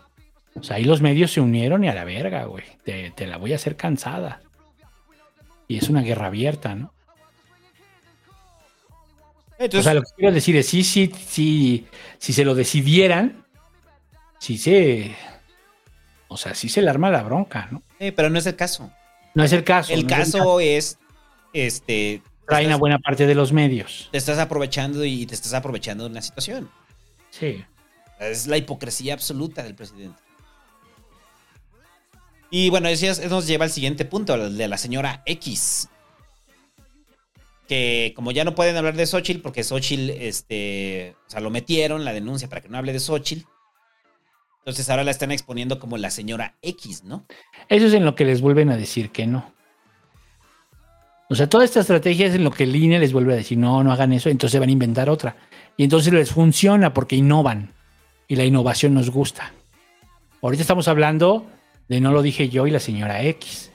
En dos semanas, en un mes, el INE les va a decir que no pueden hacer eso y van a inventar otra cosa. Eh, y lo de la señora X, o sea, también no sé si es una burla. Pues O sea, es que. Es sí. eso, o sea, es como decir, ah, ya sabemos, güey, pero le vamos a dar la vuelta, ¿no? Repito, la señora Vilchis, bueno, la señorita Vilchis, es funcionaria pública. Sí. Es lo que están haciendo con como servidora pública. Y entonces Xochitl, en la peor este, respuesta, que me parece ya al nivel del- de purificación carpintero, ¿sí lo viste? O sea, de Xochitl sale y dice, sí, la señora X y se disfraza de Matrix, bueno, igual con look de Matrix. Y, y- y se presenta como una X-Men, ¿no? Y empieza a hacer el show, ¿no? De la señora X, ¿no? Y pues la gente en redes, pues la gente que ya apoyan abiertamente a Xochitl, este, le aplauden, ¿no? O sea, y dicen, ah, qué creativa, qué chistosa, ¿no? Ajá. Ah, no, vean, vean, ¿no? Y mientras a la gente, pues le vale madres, ¿no? O sea, a la gente le vale madres y por lo menos yo cuando lo vi dije, ah, eso, ya valiste madre. O sea, ya te montaste en ese tren del ridículo. O sea, no aprendimos nada de purificación carpintero. Sí, no. O sea, en serio. O sea, porque entonces te empiezan a, a dejar de tomar en serio, ¿no? Y empiezas como a delatar que, pues todo esto es un... No es en serio, ¿no? Ajá. Sí. Lo, hace una caricatura, Xochitl. No sé, no sé si hubo, hubo memes ahí de Xochitl vestida como la señora X. Ah, no. ¿No? O sea, sí hubo, ah, sí, sí hubo memes, sí hubo. Ah, bueno, está en la de. Sale en la que sigue, sí. La que sigue, ¿verdad? Bueno, ahorita los van a ver. Porque sí es como. Raro. Es muy raro. Eso y sus, sus videos de inteligencia artificial. ¿Sí los has visto, sus videos de inteligencia artificial? No. O sea, hay- ¿Videos? sí, o sea, hicieron unos videos por inteligencia artificial de Xochitl, donde da un mensaje y donde sale ella hablando en su versión de inteligencia artificial. Mm, O sea, con foto alterada en inteligencia artificial. Entonces cuando yo me los veo, digo, ¿a quién le está hablando aquí Xochitl? o sea, sí vi la foto, sí vi la foto, pero no había visto. No, hay videos donde ya sale hablando. O sea, son videos de inteligencia artificial. Entonces, cuando dices, ¿qué mensaje quiere dar Xochitl con eso? O sea, a la chaviza que conoce la inteligencia artificial, que, su, que sus güeyes que le están ayudando saben generar videos de inteligencia artificial. ¿O usted los vio ahí para los pas que escuchas? ¿Ustedes vieron el, el video de Xochitl en inteligencia artificial? Ya lo estoy viendo. Los múltiples que sacaron. O sea, ¿y, y- y qué le produjo? O sea, ¿qué dijo? Ah, qué chingón, utilizan la inteligencia artificial. O sea, ¿cuál fue su reacción frente a eso? No, no, no, no sé, güey. O sea. Entonces yo creo que Sochi cada vez empieza a caricaturizar más. Y entonces va a terminar siendo una caricatura. Si sigue en este discurso. ¿no? Y no estoy defendiendo a Xochitl, güey. O sea, ni diciendo que, que tendríamos que nosotros coordinar su campaña, ¿no? O sea, para que nos pague bien. Este, no, lo que estoy, lo que, lo, lo que quiero dejar aquí claro es que Xochitl se puede volver eso, una caricatura. Y para allá la está tirando el peje, ¿no? Al ridículo, al ridículo. Y ya, bueno, algo más de la señora X y de, del. INE. Pues no, pues estoy viendo sus videos, güey. Sí, son perturbantes. Ah, Como que para qué. No entiendo. no, no, no. No, Es que estoy viendo y no. O sea, no, o sea, por eso digo, ¿a quién le habla? Ahorita vamos a hablar bien de eso. Y ya, bueno, ¿quieres agregar algo más? Este. No. Qué chafa está todo esto. La típica al TV. Ay, qué chafa. ¿Qué sigue? ¿Pausa? Pausa. Y vamos a. ¿Hay reporteros? Sí, ¿no? Sí, hay reporteros para que llegues. Ahorita venimos. Órale. No se vaya. Don't mean a thing if it ain't got that swing. Don't mean a thing if it ain't got that swing. Don't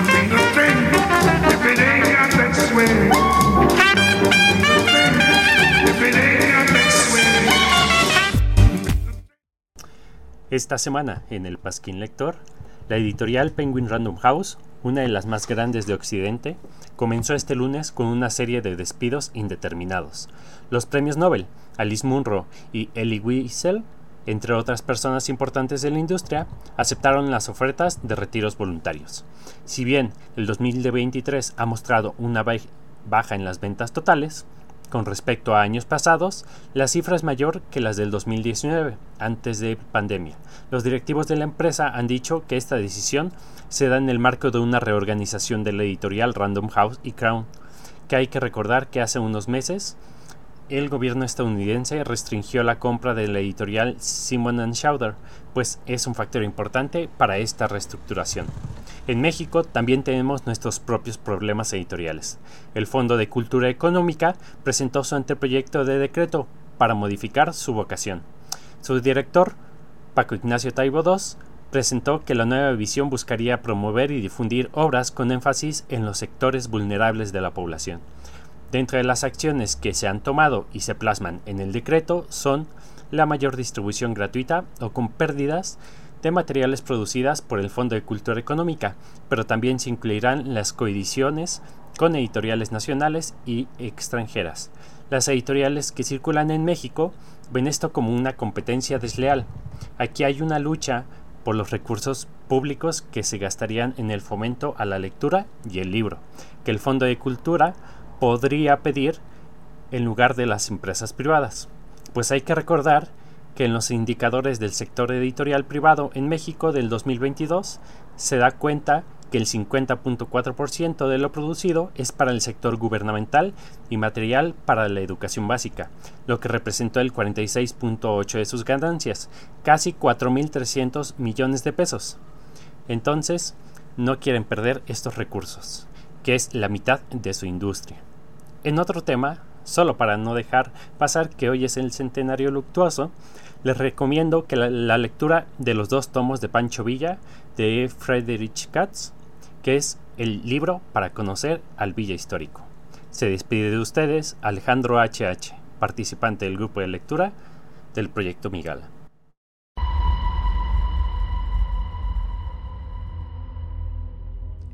En una noche oscura de diciembre, en un callejón oscuro, en un restaurante secreto, un restaurante adinerado, de esos restaurantes que entras con contraseña, en donde los meseros son blancos, porque también hay gente morena adinerada y le resulta pues plácido que haya eh, meseros güeros y de ojos verdes. Ya, cabrón, ve el pinche punto, te estás pachequeando. Ah, sí.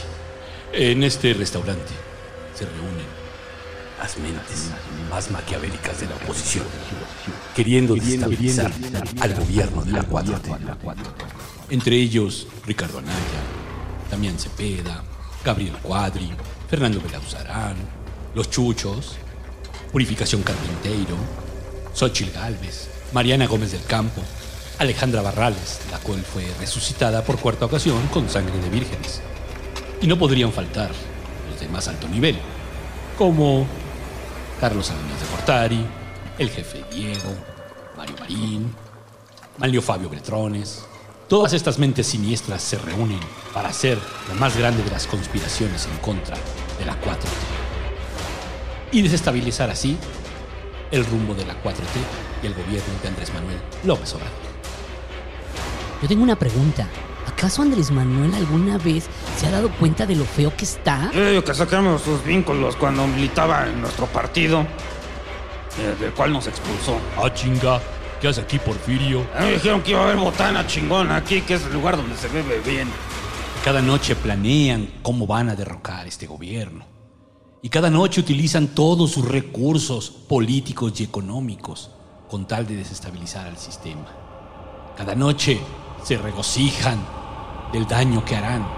Cada noche, cada noche, vuelven a fracasar.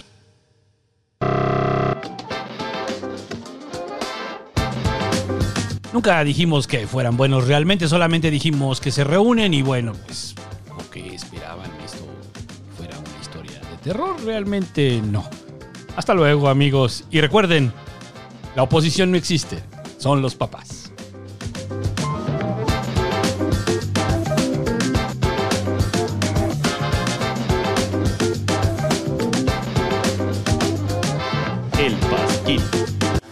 La oposición. Hay una especie que plaga la Ciudad de México. Es una especie en peligro de extinción. Esta especie es conocida como el pez caca. El pez caca inicia su trayectoria en las casas de la gente. Es ahí cuando el pez caca se encuentra con otros peces caca. Es la danza de los peces caca, uno de los fenómenos más hermosos que podemos observar. Pero últimamente los peces caca han sido amenazados por el hombre. Las lluvias constantes en la Ciudad de México que colapsan las cañerías, su hábitat natural, hacen que estos peces caca afloren hacia la ciudad. Pasquín, más asqueroso que nunca. Pero bueno, ¿estás de acuerdo que sí? O sea, sí. Que es el, el popodrilo dientes de lote.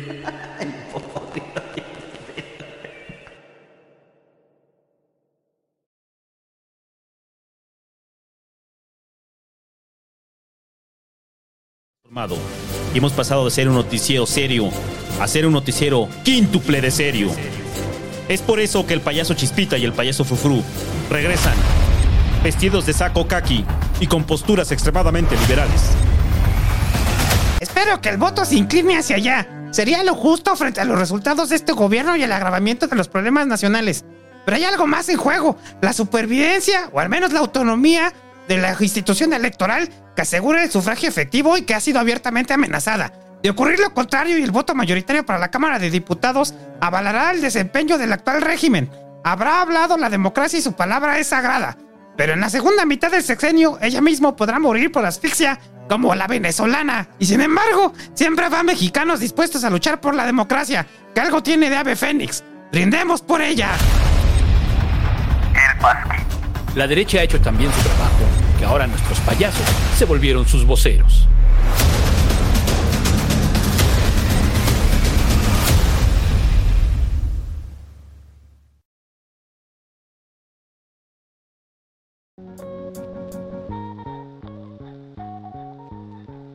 Y estamos de vuelta en el Pasquín y Superchats. Superchat dice Walter que Alfaro me felicite por haberme rapado como él y también por soñar con algún día ser dictador con problemas de ira. Saludos a mi novia Fer. Te felicito. El mejor look que te queda es ser pelón. Todos los pelones nos vemos bien, nos vemos cabrones. Para gobernar un estado, lo mejor es ser pelón. Ricky Gamer 69 dice, buenas, ¿qué opinan de la peli Sonidos de Libertad de Verástegui? Sé que es un tema muy importante, la trata de personas, pero este vato trae una super agenda evangélica y conservadora mocha. Saludos.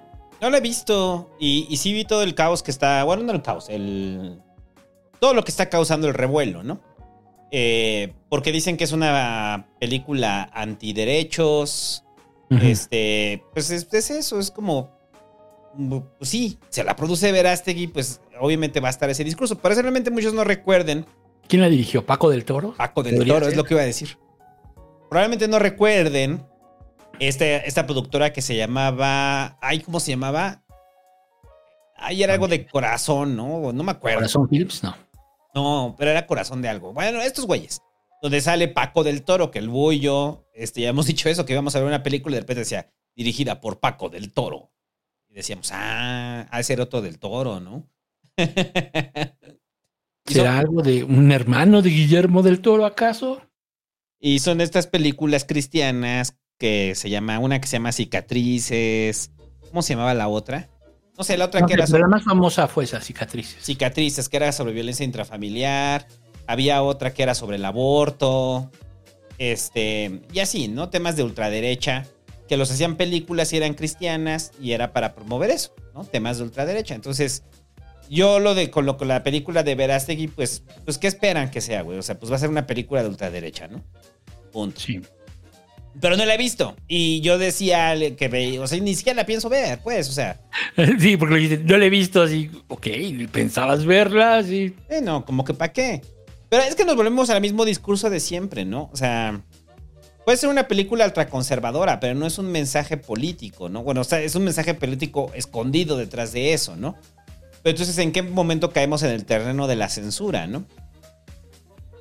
O sea, ¿se va a censurar?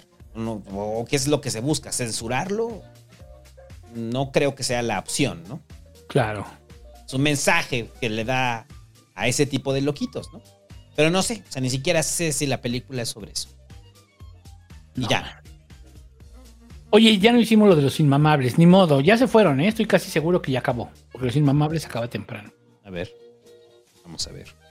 Mientras leo el que sigue. Jaime Arteaga, que el comandante Chiva, Chávez diga. Chivas. Alexa, ¿dónde están los gatos? Saludos. sí. Ahorita todos los que tengan Alexa ya se les prendió. No, sí están en vivo. A ver, vamos- a su bonita sección. ¿Qué están haciendo los inmamables? Aquí en el Pasqui. Ah, mames. Que también muy buena esa. También. Ok. Este, pero si Mr. puedo decirte las películas que he visto yo de Nolan. Yo creo que sí es la mejor, güey. Porque sinceramente, entre, entre actuaciones, historia, ritmo y sobre todo, y siempre lo he dicho, es una joda agarrar algo de, algo de historia real, algo que es como un tipo biopic y hacerlo interesante y entretenido. Es muy fácil hacer un biopic de, de, de este, de musical, ¿no? De, de algo, de, un cantante, un actor, algo por el Sobre estilo. todo si cambias la historia como en Queen, pero bueno. Sí, no, no, pero, o sea, digo, al fin y al cabo es entretenimiento, es un biopic, o sea, no es un documental, ¿no? O sea, o sea ese es el punto. Pero por estás ejemplo, poniendo una Cleopatra de otra raza muy bien. no, no, pues, o sea, vuelvo a lo mismo, o sea, yo no tengo ningún problema con eso. O sea, el asunto acá es que sea entretenido. Si es entretenido, ya. Están muy para, eso están, serios, ¿no? para eso están los libros. O sea, por eso están los libros. Están muy serios haciendo análisis no de Oppenheimer, ¿no? me No mames, ya parece mi gala. Yo no Sí, voy a aprender física cuántica, güey, con ¿Dónde quedó que estaban hablando en este momento así de que voy a clases. el mame mimo muy eso? De Madoka Mágica o algo así, no, pues ya. Qué bueno.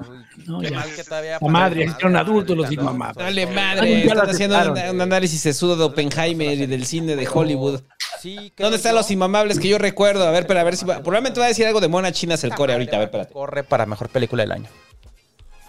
Esta sí está. Mejor guion, mejor película, mejores efectos. O sea, esta madre va para allá, corriendo.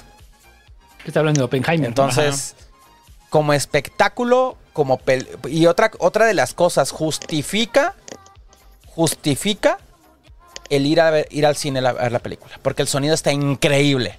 Vean en la pantalla más grande que tengo. No, pues no, no, no, ya, este, los inmamables cambiaron. ¿Qué? Han cambiado. Ahora ya hablan de cine mamador. Ahora hablan de cine mamador. Dale madre. Yo esperaba que estuvieran hablando de Pink Pink 4 o algo así. No es cierto. Saludos a los inmamables, ahí al Core, al Atro, a Era, a Vega, al Angel. Y ahora está Cosnar ahí, invitado, entonces lo voy a escuchar. ¿Ya anda el Cosnar en los inmamables? Está ahí, ahí, ahí está, ahí está. Escúchalo, ahí está. Ah, ¿era el set? Era el set, sí. Eh, pero bueno, ahorita, Escuchen el podcast de Seth Cosnar de, sobre cine de terror. Ajá. pero ahorita es por el mame de Oppenheimer, ¿no? Están hablando de Oppenheimer. Sí, ¿no? O sea, es por eso, porque está el mame de Oppenheimer y de Barbie. Yo estoy tan harto tan del bombardeo de Oppenheimer y de Barbie, güey, que ya es así como de, ay, ya chinguen las madres. Pero ¿qué tal lo de Blue Beetle? Ah, no, Blue Beetle sí, el el 18 de agosto. Ay, es así como, ay, estoy pensando en las dos para streaming, ¿eh? es así como, eh, ya me tienen hasta la madre con Oppenheimer y con Barbie. Ya explicaron el asunto del meme de Blue Beetle. Dicen que Warner no le hizo publicidad y entonces todos agarraron el mame. Ok. Mm, ¿Y por qué le haría publicidad Warner si se ve que va a ser una película mala? Ajá, son decisiones de mercado. Qué bueno que salgan a defender a la a una empresa.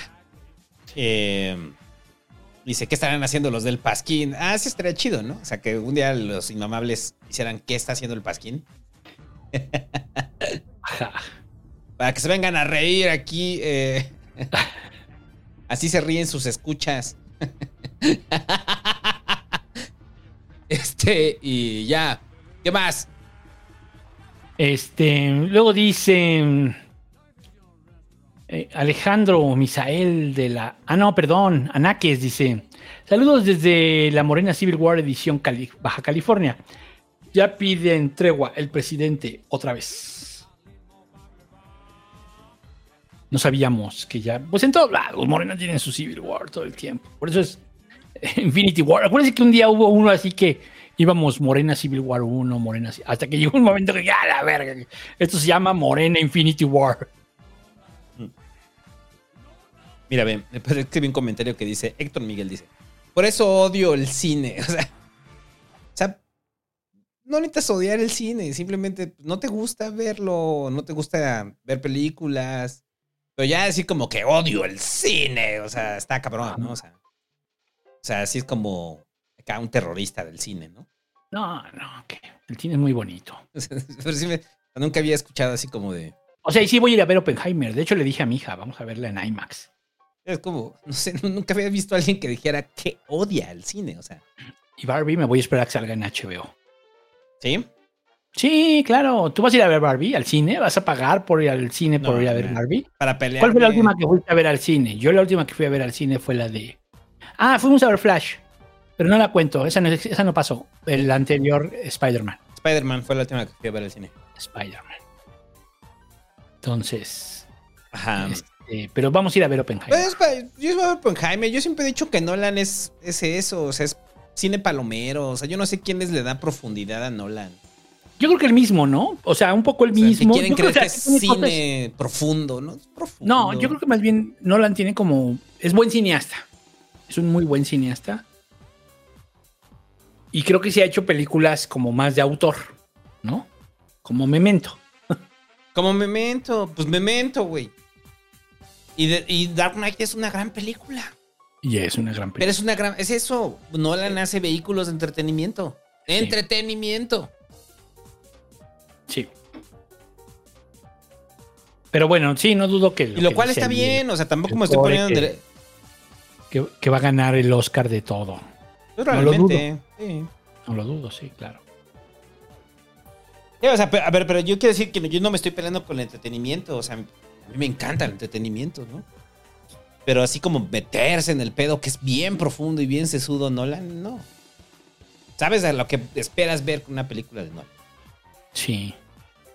Bueno, Alejandro Misael de la Rosa Zamora dice: ¿El santo hizo su TikTok de rosa pastel de su cabello? Yo no sabía eso del TikTok de Rosa Pastel, hasta le tuve que preguntar al ciber que me lo explicaran. A ver, cuenta. Y es muy triste ese TikTok, o sea, o sea, bueno, esos videos, ¿no? Que es banda que, que muestran lo que querían ser. Dice, yo iba a ser maestra, ¿no? Y de repente recortan y se está poniendo el, el, el traje de. el uniforme del Oxxo, ¿no? Ajá. Y lloran, ¿no? Entonces, para mí me parece muy morboso todo eso. O sea, porque más que discutir el asunto de la desigualdad, pareciera que lo que quieren es recibir likes. es el, fracaso. ¿no? Ah, bueno, sí, y a partir de una historia. Sí, porque no es un- fracaso, ¿no? Sí, pero no se cuestiona. O sea, no se cuestiona el sistema, no se cuestiona lo que está llevando a eso. O sea, no se está cuestionando, cuestionando eh, el asunto de la carrera universitaria. No. Solamente es eh, sobada de espalda virtual, ¿no? Y Sí. ya. Este, pero bueno, no, yo no hice uno. Mm, Ah, no, sí hice uno. Se llama Hacer pelón me das y des, búsquenlo. Ahí está. Ese es mi rosa pastel. Viva Fantasma dice: Chale, con ese dinero me alcanzó poquitos caracteres. Te voy a dar tres más. Caracteres. Ahí está, para que no te sientas mal. Gracias, Viva Fantasma. Amenopus dice: Hola, solo para recordarles que el sábado 14 de octubre habrá un eclipse solar anular. El anillo será visible solamente en la península, pero la parcialidad se podrá ver en todo México. Saludos. Ah, gracias. Ay.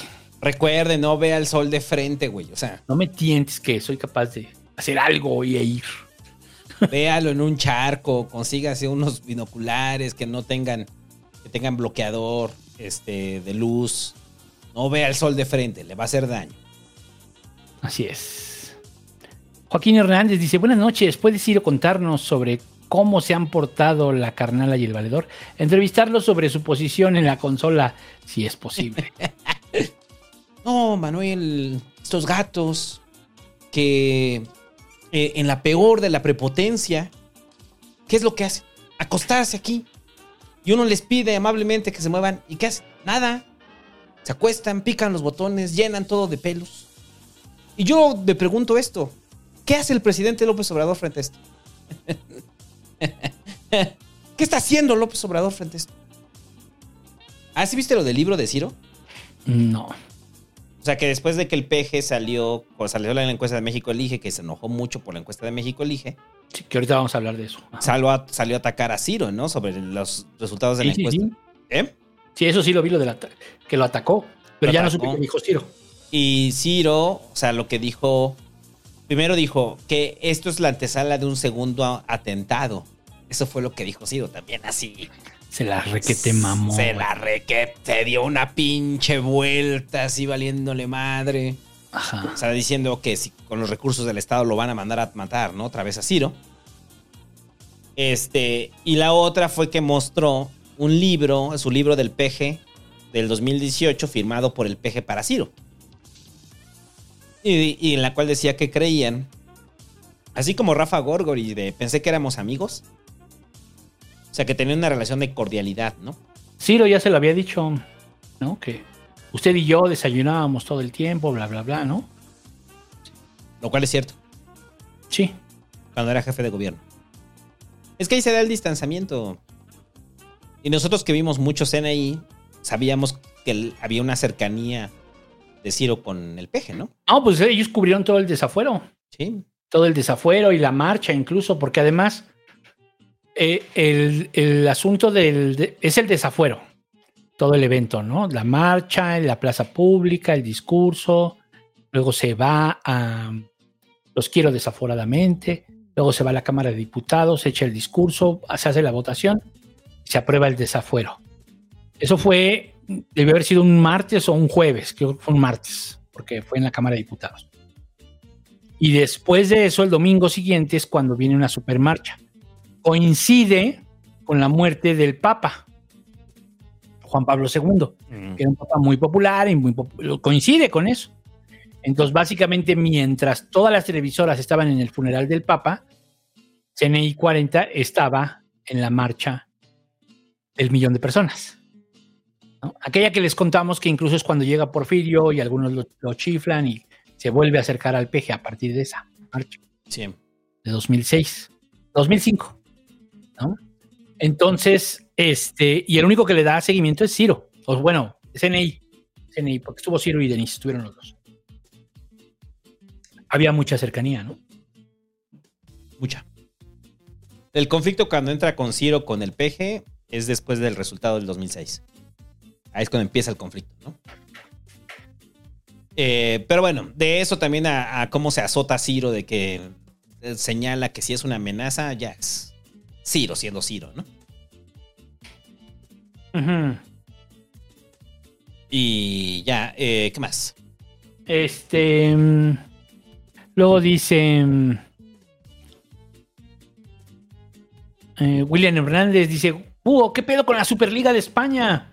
No sé, ¿qué pasó con la Superliga de España? No sé. Ya, desconozco qué pasó, perdón, ahora sí me agarraste en curva. Este... Estoy buscando, pero no hay nada, no hay nada, no hay información. ¿Qué pasó? Pues ya será, ¿no? Ya será.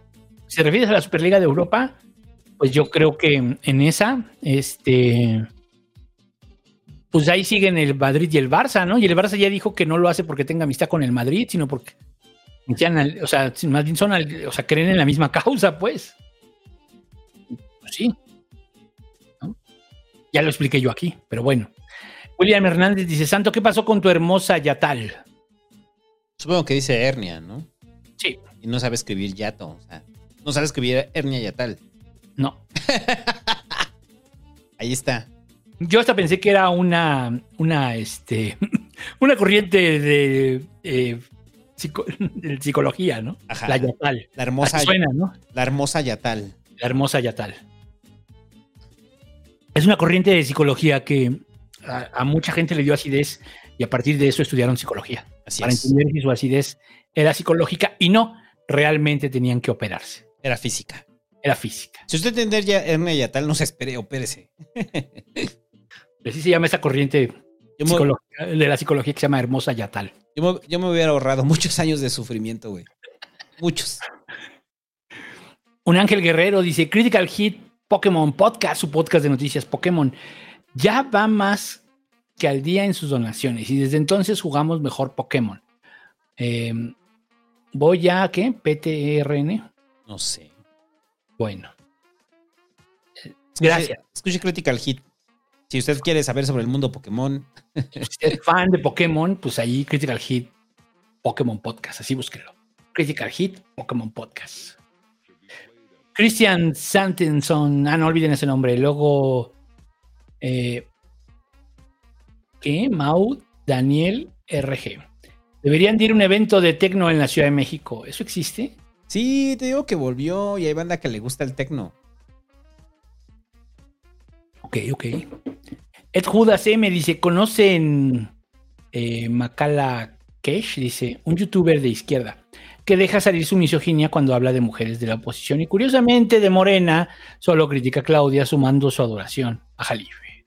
No, no, lo conocemos. Afortunadamente no. Todd SZ dice: Pero bueno, ahí está la recomendación. Si a usted le gusta ser de izquierda y ser machista, Y ser misógino. ser misógino, sobre todo cuando son de oposición, pues adelante. Todd SZ dice, buenas noches, Pasquines. ¿Algún consejo para los que empezamos a planear cómo independizarse? En Tijuana las rentas andan en promedio en 500 dólares el mes. Jeje. Júntalo de tres meses. Esa siempre será Ya. mi recomendación. Júntalo de tres meses. Lo que, puedas vivir con tres meses. No te salgas si no tienes lo de tres meses. Y la otra también es que mm, no dejen que, que la renta sea más del 25% de lo que ganan.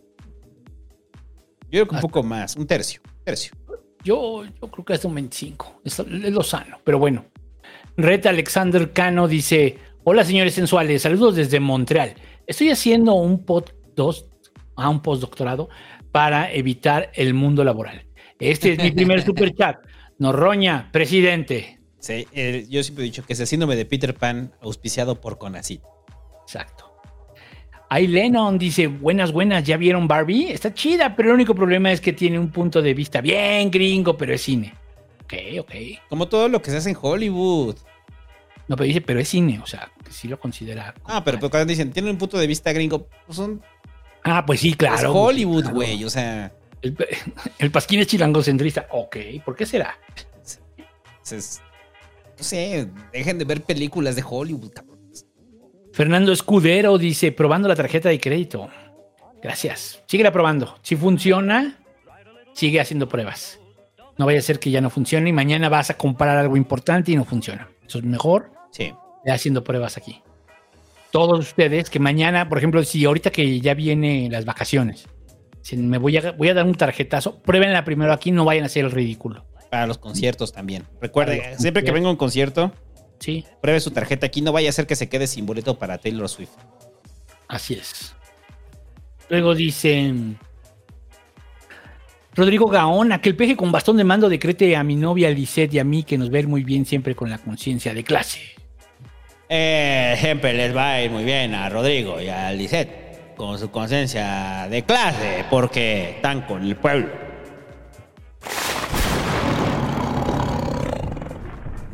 Fantasmitas Rojos dice, hablando de salarios paupérrimos y prestaciones incompletas, ya subimos de nuevo el video sobre las afores. Ubu para el búho, gracias.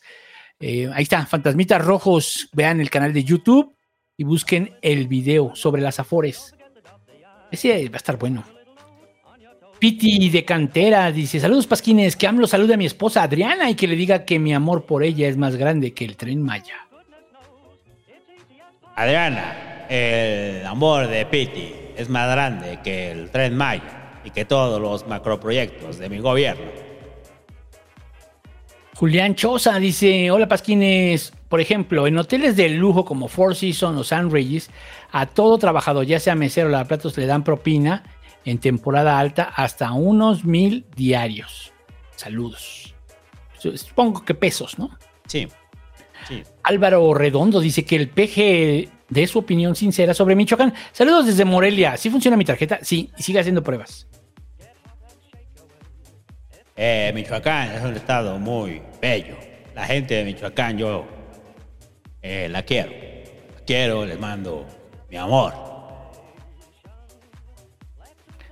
Mm, eh, Gapsicon dice Blue Beetle 18 de agosto solo en cines. Y dice que el padrino de doble A regañe a los del grupo Pasquín Serenidad que no dejan séptima y se chingan el café y galletas. Pinches miserables, todo lo que aquí vienen y aprenden, todo lo que sirve acá y no pueden dejar la séptima. Y vienen y se atascan de galletas y de café y ni el azúcar pueden poner. Eso sí, güey. O sea, si ustedes están en grupo, dejen la séptima, no sea cabrón. Manuel Hernández dice, probando mi tarjeta, la cineteca no me la acepta. Es que no has hecho las pruebas suficientes para que te la acepte. Eh, prueba aquí. Prueba aquí y ya después vas a la cineteca. Gary Olmos dice, paso a dejar unos pesitos, los escucho mañana. Haces bien, gracias. Lizzy Santito Búho, ayer fue el cumpleaños de mi bro, el ingeniero Israel Sumano. Podrían felicitarlo, díganle que su hermana lo quiere mucho. Besos, muchachos. Feliz cumpleaños al ingeniero Israel Sumano.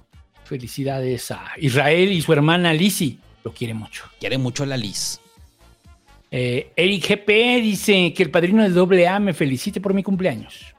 No te voy a felicitar tu cumpleaños, te felicitaré cuando lleves un año sobrio, pinche virago asqueroso. Hueles a vómito.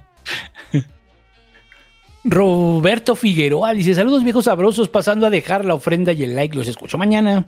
Gracias. Andrés Joya dice: Saludos al Gordon Ramsey de Iztapalapa y a Don Búho. Eh. Vuelvo a acudir a ustedes por recomendaciones culinarias alrededor del Wall Trade Center. Saludos. Hay buenas, pero todas son fifís o son caras. O sea, sí hay restaurantes buenos ahí en el World Trade Center, pero son fifís. Ahora, que si quieres comer barato en el World Trade Center frente al Poliforum Siqueiros, del, sí, cruzas, cruzas insurgentes y del lado derecho hay unos tacos de guisado muy chidos. Sí. Ah, pero ahí tienen de guisado y aparte los de bistec creo que cuestan más. Los puedes pedir de bistec, están chidos. Ahí la que sabes mi mujer, ella trabaja por ahí. Y hay un pozole que luego trae, está chido, pero no sé dónde lo compre y eso en una fonda. Es en una fonda por ahí. Las, Voy a preguntar. las fondas tendrían que hacer como un mapeo de las zonas donde las fondas son caras. Y una de esas es este toda la zona de insurgentes ahí por el Sí. Poliforum. Bueno, por el World Trade Center. Daniel Burns dice, señor Búho, ¿para cuándo el video sobre Succession? Yo dije, o sea, dije que me dan ganas, ¿no? Que lo iba a hacer. Pero sí estaría chido, pero nadie la ha visto, nadie ha visto Succession. César Carrillo, bueno, nadie de los que están con los que podríamos debatirla, ¿no? No sé si alguien ya vio Succession, de este, el Hobbit, no la han visto, pues. Yo me quedé. que Alan de la Peña yo dijo vi- que- Yo más vi como cuatro. Sí. César Carrillo dice, buenas noches, Pasquines, que el padrino doble A le desea un feliz cumpleaños a mi hermano Javier y lo mande a entrenar en la bici. Tampoco, tampoco feliz cumpleaños hasta que baje la pinche marranada que trae ahí por pinche vientre. Luego dice, D, no dice nada, pero deja ahí su superchat. Sí funciona tu tarjeta. Eh, Lalo Marby dice, ¿ustedes creen que con el lanzamiento del peso digital CBDC impulsado por Carsters en el BIS sea una manera de apalear las finanzas del narcotráfico? No tengo ni la menor idea de, del, del proyecto. Pero bueno, si el, si el dinero es digital, sí. Sí. O sea, si nos vamos, digital, vamos digitalizando el tema del dinero, sí es una forma como lo- los pones en un, No, es como los rastreas. Por eso cuando se me. se en un me- predicamento. Sí. No, y cuando se metió el impuesto a depósitos en efectivo, era para eso. Sí, que de repente llega un pinche depósito ahí de 5 millones de pesos, güey. No, pero los de efectivo, o sea, son muy claros cuando es en efectivo, ¿no? El Y narco son gana- constantes, gana ¿no? en 300 mil pesos diarios. Puta, pues, claro. Lalo Marby dice, ¿ustedes creen que con el lanzamiento del... Ah, no, ya. Eh, Rafle79 dice, el diezmo, saludotes, saludos. Gracias. Néstor Bravo dice, hola Pasquines, que el cronista de Iztapalapa le mande un saludo a Luz Aide, mi novia, y que le diga que le falta barrio. Saludos a los AID. Falta barrio. Fra, el hada de las vacantes, mira, vino, ¿te acuerdas que hablamos de él la semana pasada, que contó el tema de Rusarrín ahí en su, en su, este, en su Twitter? Entonces ahí vayan, ahí cuenta que cómo estaba el tema de Rusarrín. Bueno, dice, gracias por la mención en el podcast pasado. Búho, escuchen Idiotas Podcast. Todos los días nominamos a alguien que lo merezca. Ahí está. Si ustedes siguen, sigan a Fra, el hada de las vacantes ahí en, en Twitter, que es, es de la banda. Y este, y ahí está su podcast. Mira, yo no sabía, se llama Idiotas Podcast. A ver, vamos a buscarlo así. Para suscribirnos de una vez. ¿Y ya salimos nominados? Yo espero que no. Yo espero que no, oye. O sea, tampoco es así como. Capítulo 3, el búho. Y ahí el capítulo 2 es el santo, ¿no? Capítulo, capítulo 1, el búho. Capítulo 2, el santo. Idiotas Podcast. Pero mm, en Google, porque yo tengo Google, lo siento. Ah, No, sabe, no lo encuentro.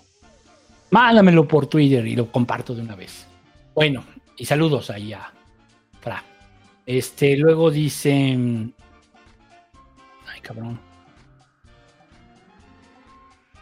Juan Pablo Ant dice: La versión de IA de Xochitl se siente como un intento para que la ala discriminante y elitista de la derecha la sienta su candidata. Saludos, Pasquines. Sí, algo así, ¿no? No sé, güey, ya no sé qué pedo. Eh, César Carrillo dice que el peje le mande ánimo a Brian, que anda triste. Ánimo, Brian, bacaneale.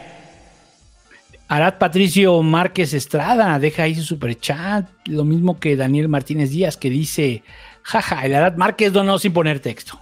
o sea, no más viene, mandó un superchat para burlarse de otro güey, o sea. Háganlo. Usted, si ve a alguien que no pone texto o que tiene una falta de ortografía, mande un superchat para decir tu ortografía está mal, güey. O lo que dijiste está mal. Ahí pueden incluso hacer debates con superchats. No hay pedo, aquí los vamos a leer. Este. Luego dice David Mangas. Comandante Chávez, ¿podría decir si mi tarjeta sirve? Sí sirve, pero haz más pruebas. El imperio, el imperio luego bloquea la tarjeta. Eh, Gustavo Toski García dice: Máscaras Ex Magin de venta en el parque. Lázaro Cárdenas en la Doctores. Pásele, vea las duchas y compre una máscara. Posdata, puro barrio Santa Cruz, Mellehualco. Saludos al Gustavo ya. O sea, yo tengo mi máscara ex Magin ya colgada. También, yo también. Se ve bien bonita. Yo también. No se ve, pero está acá arriba, pero sí, sí, está aquí. Este. Luego dice LK Fénix 01, deja ahí su, su unicornio, gracias. Eh, José Luis Martínez Cortés dice que el peje me felicite por haber quedado en la UNAM y me desee suerte en la uni. Felicidades por quedar en la UNAM. Espero que estés estudiando algo relevante para el país. No eh, psicología o cosas así. José Luis Balam dice: ¿Hablaron de la pareja que encañonó a una maestra? Sí, regrésate como. ¿Qué será? Como una hora, no más, ¿no? Sí, regrésate como, una hora. Como una hora, sí. No más, como hora y media. Y Arad Patricio Márquez Estrada dice: Con el primer sueldo como ingenieros, Daniel y yo dejamos el huachicol. Gracias por acompañarnos toda la carrera. Nos vemos hasta el buen fin. Saludos. no, o sea, eso no es, güey, eso, es, eso es la propina, güey. Sí. ¿Ves lo que estamos hablando de la propina, güey? No, pero, o sea, es el, el, el, son los típicos güeyes que van, escuchan a un güey que toca en la calle, todos los días van ahí, se dan un toque incluso, platican con él, ¿no? En la semana platican de él, no, es muy bueno, pero nunca le dejan ni una moneda. Un día dicen, no, ya le voy a dejar una moneda. Ahí está, nos vemos el buen fin. Sí, entonces, el buen fin es hasta noviembre, todo falta mucho. Qué miserable. Eh, y ya del pasquín.com cayó este, uno de Alejandro Hernández Gómez que dice: Siempre un gusto escucharlos. Opinión sobre intervenciones gringas. Me encanta su contenido, pero me pone paranoico. Los videos acerca de la heroína y la coca me hacen sentir que siguen las mismas estrategias con el narco en México. Yo he visto dos o tres, este, también, o sea, yo creo que es eso, es la postura de pues, un gringo, pues. O sea, es un gringo criticando y creo que eso es lo que hace que llame la atención, ¿no? No, pero está bien, o sea, no sé cuántos gringos hay así, debe haber varios, pero, o sea, que, que asuman que son un país imperialista, está muy bien. Sí, o sea, está muy bien, está muy bien. Pero eso es lo que hace, o sea, el impacto que tienes, o sea, porque son cosas que alguien probablemente en español dice, o alguien de acá dice, pero tiene un mayor impacto por ver que es un gringo, ¿no? claro, claro, ese es, un, ese es parte del chiste. Es parte del chiste. Creo que incluso es amigo de ahí del Pepe, ¿eh? Sí, sí. Es amigo del, del Hobbit. Y ya, eh, ahora sí, lo que le interesa, eh, el peje. Ah, con... espérame, no, pero antes, ya viene la sucesión, ¿no? Vamos a hablar de la sucesión. ¿De qué? Porque hubo algo que no pusiste que sí es importante. ¿Qué? Eh, eh, hace dos semanas aquí dimos la noticia de lo de Jorge Betancourt, que se bajaba de la mm, uh -huh. Y entonces, eh, pues esto ya se salió de control porque ya todos los medios hablaron de la exclusiva del Pasquín de que dio aquí Jorge Betancourt, que se bajaba de la contienda. Ciro lo habló. Y entonces, eh, pues desde aquí, desde el Pasquín, queremos hacerle la petición a Jorge Betancourt, que si quiere volverse a subir a la contienda, nos dé la exclusiva. Porque hay muchos rumores de que se va a volver a subir, ¿no? Sí, bajo sus términos, ¿no? Entonces pedimos que, por favor, Jorge Betancourt, para el siguiente Pasquín, si vas a dar una declaración, danos la exclusiva aquí en el Pasquín. No vayas con Ciro. Así es. Y. Ya. Este. Ahora sí, vamos con lo de PG. El PG contra Xochitl y sus empresas. El viernes, el PG presentó un documento en Twitter en el cual venía eh, los contratos que había recibido, bueno, el monto de los contratos que había recibido las empresas de Xochitl. Tanto en sus contratos con el sector privado como, como con el sector público, ¿no? Entonces, y, y, la forma en la que lo presenta es, eh, dice, aquí están los contratos y si Claudio X quiere investigar o meter una solicitud de información al INAI con Mexicanos contra la Corrupción, pues que lo haga, ¿no? Y lo cual es doblemente eh, irónico, ¿no? Porque el INAI está parado por culpa de Morena. sí, también es una burla, ¿no? Es una burla al INAI, ¿no? O sea, porque el INAI recuerde que no puede sesionar porque no han este, nombrado, ¿no? A los comisionados. Entonces, eh, el PG muestra este documento y yo cuando lo vi, a mí sí me molestó. Me molestó mucho porque, repito, sí son los medios de, del gobierno para perseguir un delito que es Es que esa es la pregunta, ¿cuál es el delito? ¿Tener una empresa es un delito? No lo es. ¿Tener, hacer contratos con el sector público es un delito? No, tampoco lo es. Podrían acusar de tráfico de influencias, ¿no? Ok, va. Hay tráfico de influencias mientras fue el sexenio de Peña, de Calderón y de Fox, de Xochitl, ¿no? Al parecer con Fox no. Al parecer con Calderón, este, no. También hay, con- hay contratos con Peña. Y sobre todo hay contratos con el gobierno de la 4T. O sea, con el gobierno de López Obrador. Xochitl trabajó entre ellos, este, para el. O sea, tiene contrato su empresa, ¿no? ¿A qué se dedica Xochitl? Y que ya lo supimos bien por esta filtración del presidente. eh, se dedican en asesoría, ¿no? Para edificios inteligentes y mantenimiento de edificios inteligentes. Eh, eso es lo que hacen las empresas de Xochitl, ¿no? Los números ni siquiera cuadraban. En el documento venían unas cifras que cuando tú las sumabas ni siquiera daban, ¿no?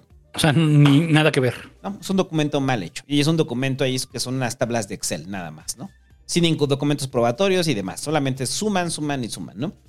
Entonces, lo decíamos hace la semana pasada de que Xochitl, este, que cuando usted ve que dice Xochitl ha recibido más de este, 80 millones de pesos, ¿no? Eh, porque el presidente dijo que eran 1.900 millones de pesos, ¿no? Lo que ha recibido. 1.400. 1.400, lo que ha recibido la empresa de Xochitl. Haciendo cuentas, al parecer no llegan a los 800 millones. Este. Aún así, usted diría, "Mi- 800 millones es mucho dinero. No, 800 millones en casi 12 años, ¿no? Este. Pagando nómina y demás. O sea, eso no quiere decir que a Xochitl no le vaya bien. Claro que le va bien. O sea, su, em- su empresa jala. Y, y que pueda pertenecer a una élite donde se, se ve este, beneficiada por contratos, sí, no, lo- no lo dudo, lo mínimo, ¿no? Pero, ¿cuál es el delito? O sea, una vez más, la, la pregunta es, ¿cuál es el delito? Y, y el presidente suelta esto como lo suelta con todos menos con los suyos, que es la persecución de la riqueza. La persecución de la riqueza, eh, para el presidente no hay riqueza que no sea mala vida, ¿no? Y sobre todo si está en el sector público. Y ya lo- yo, yo lo decía muy molesto, o sea, de que señalan con el dedo flamígero mientras enseñan el reloj caro, ¿no? O sea, lo, lo pensaba por el asunto de Adán Augusto, ¿no? Adán Augusto con sus relojes de medio millón de pesos, ¿no? Que para mí sigue siendo como un indicador claro del tipo de persona que es Adán Augusto, ¿no? Entonces le dicen a Xochitl que tiene una bicicleta de 35 mil pesos, que tiene un huipil de 20 mil, o sea, sí, probablemente tiene una bici de 35 mil, o sea, es empresaria, gana bien, ¿usted cree que se va a comprar que una Benoto, güey, de 3 mil varos? O sea, pues trae una buena bici, ¿no? O sea, trae un huipil de 20 mil, pues sí, está bien. Entonces, la persecución es sobre eso, sobre la riqueza. Vean cuánto dinero hace Xochitl, vea cuán rica es, ¿no? Y entonces, cuando volteas hacia el otro lado y, y ves cómo en Morena, lo, lo dijimos alguna vez, del gabinete de ricos, ¿no? En su momento. Había varios ricos al principio. Sí, y ricos y millonarios, ¿no? O sea, millonarios en serio, ¿no? Entre ellos, este, que todavía están algunos, como Bartlett, este, Olga Sánchez Cordero, que es rica, este, Alfonso Romo, El ah, fiscal. Hertz, que también es asquerosamente rico. Entonces, el Julio presidente Scherer, que, que por cierto quiero leer el libro de Lernan Ujú. sobre Scherer. Pero bueno, eh, eh, el punto es que el presidente señala la riqueza y sabe por qué es algo que impacta en la gente. O sea, al ver que, que dicen, "Ah, ¿por qué gana tanto? ¿Cuántos millones tiene, no? Son de corrupción. Y, y yo no digo que, que Xochitl no pudo haber estado en un esquema de corrupción. Probablemente sí. O sea, no voy a decir que no. O de tráfico de influencias. Ajá, pero, pero no hay nada probatorio en eso y ni siquiera es un documento o una denuncia. Se exhibe, nada más, ¿no? Y, y Xochitl le responde que está este, violando el. ¿Cómo le llama? El secreto fiscal, ¿no? Este, y el presidente dice que no, que, el- que es información pública, que prácticamente cualquiera lo pudiera buscar. Una vez más, está utilizando recursos del gobierno para exhibir qué, ¿no? O sea, es que a mí sí me, me- me- me molestó. O sea, es, fue- es- algo que me molesta. Saberlo. Saber que el presidente lo está haciendo con saña y que el discurso va hacia allá. Y- Pero no le va a medir en eso. no, no. Y mucha gente lo compró de inmediato, ¿no? O sea, ah, ya vieron, es millonaria, es rica. Lo ha dicho, ¿no? Sí. Y, y es eso, o sea, es quemarlo. Y entonces volteas a ver hacia la gente que está en su gobierno o que ha estado en su gobierno y que son también asquerosamente ricos y nunca ha habido un señalamiento sobre eso. Y, y para mí el caso específico era el de, el de Adán Augusto. Tiene un reloj de medio millón de pesos. No, ¿y de dónde está sacando tanto dinero para tanto espectacular? Y, es, y, y toda su vida ha estado en el sector público. Hasta donde sabemos. Y no, crean que era- y no crean que es así como que viene de la izquierda del Frente Democrático, ¿no? O sea, Dan Augusto se, ca- se cambia a la izquierda en este siglo. ¿No? Ah, tendrá men- al- no menos de... Por mucho 10 años debe tener que se cambió. Marcelo, ¿no? Lo decíamos, Marcelo o sea, Marcelo se ha dedicado toda su vida al servicio público. Toda Marcelo- su vida. Entonces, como se ha dedicado toda su vida al servicio público, ¿de dónde sacó dinero para vivir en París? Sí, porque, o sea, no da, ¿eh? O sea, sí gana bien, sí, Marcelo sí. ha ganado muy bien y... Pero no da para, una, para vivir. Vamos a decir que durante que fue jefe de gobierno ganó como 100 mil pesos al mes, más o menos. Que ahorita serían como unos... ¿Qué sería? Como... como 160. 160, 180. ¿No? Sí, pero no da. Porque además el nivel de, o sea, el nivel de vida tampoco crean que es así como que, no, pues Marcelo vivía allí en su departamento, en la Doctores, y todos los días iba a trabajar, y pues siempre, nunca fue ostentoso, entonces pues, sí ahorró. No. no.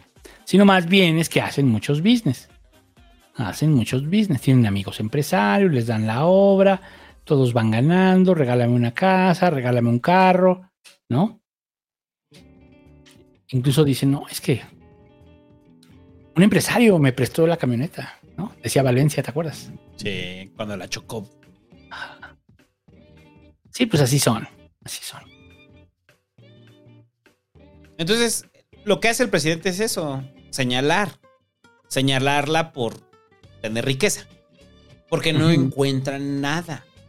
O sea, no han encontrado nada de corrupción o directamente un esquema de corrupción donde esté involucrada Xochitl. Repito, no quiere decir que no lo tenga. Pero aquí se tiene que comprobar. Y el presidente señala. Con todo el aparato que tiene, ¿no? Y e impacta. Ah, Para ustedes, para que escuchas, cuando vieron cuánto recibió Xochitl de sus contratos, ¿lo impactó? Pues claro que impacta. ¿Sabes por qué impacta? Por la desigualdad en este país. Por eso impacta, por eso impacta el discurso. Pero no se voltea hacia el otro lado. Sea, hacia la gente cercana al presidente. Hacia el propio presidente. Sí. O sea, que antes de, de- de hacerse presidente, este, heredó el rancho y sus propiedades a sus hijos, ¿no? De la- de- no se habla de la opulencia de, de José Ramón. O si se habla, no, no la quieren ver. De la empresa de Andy, ¿no? O sea, del privilegio en el que vive el chocoflán. Le llegan los mejores juegos luego, luego. Entonces es eso. O sea, es.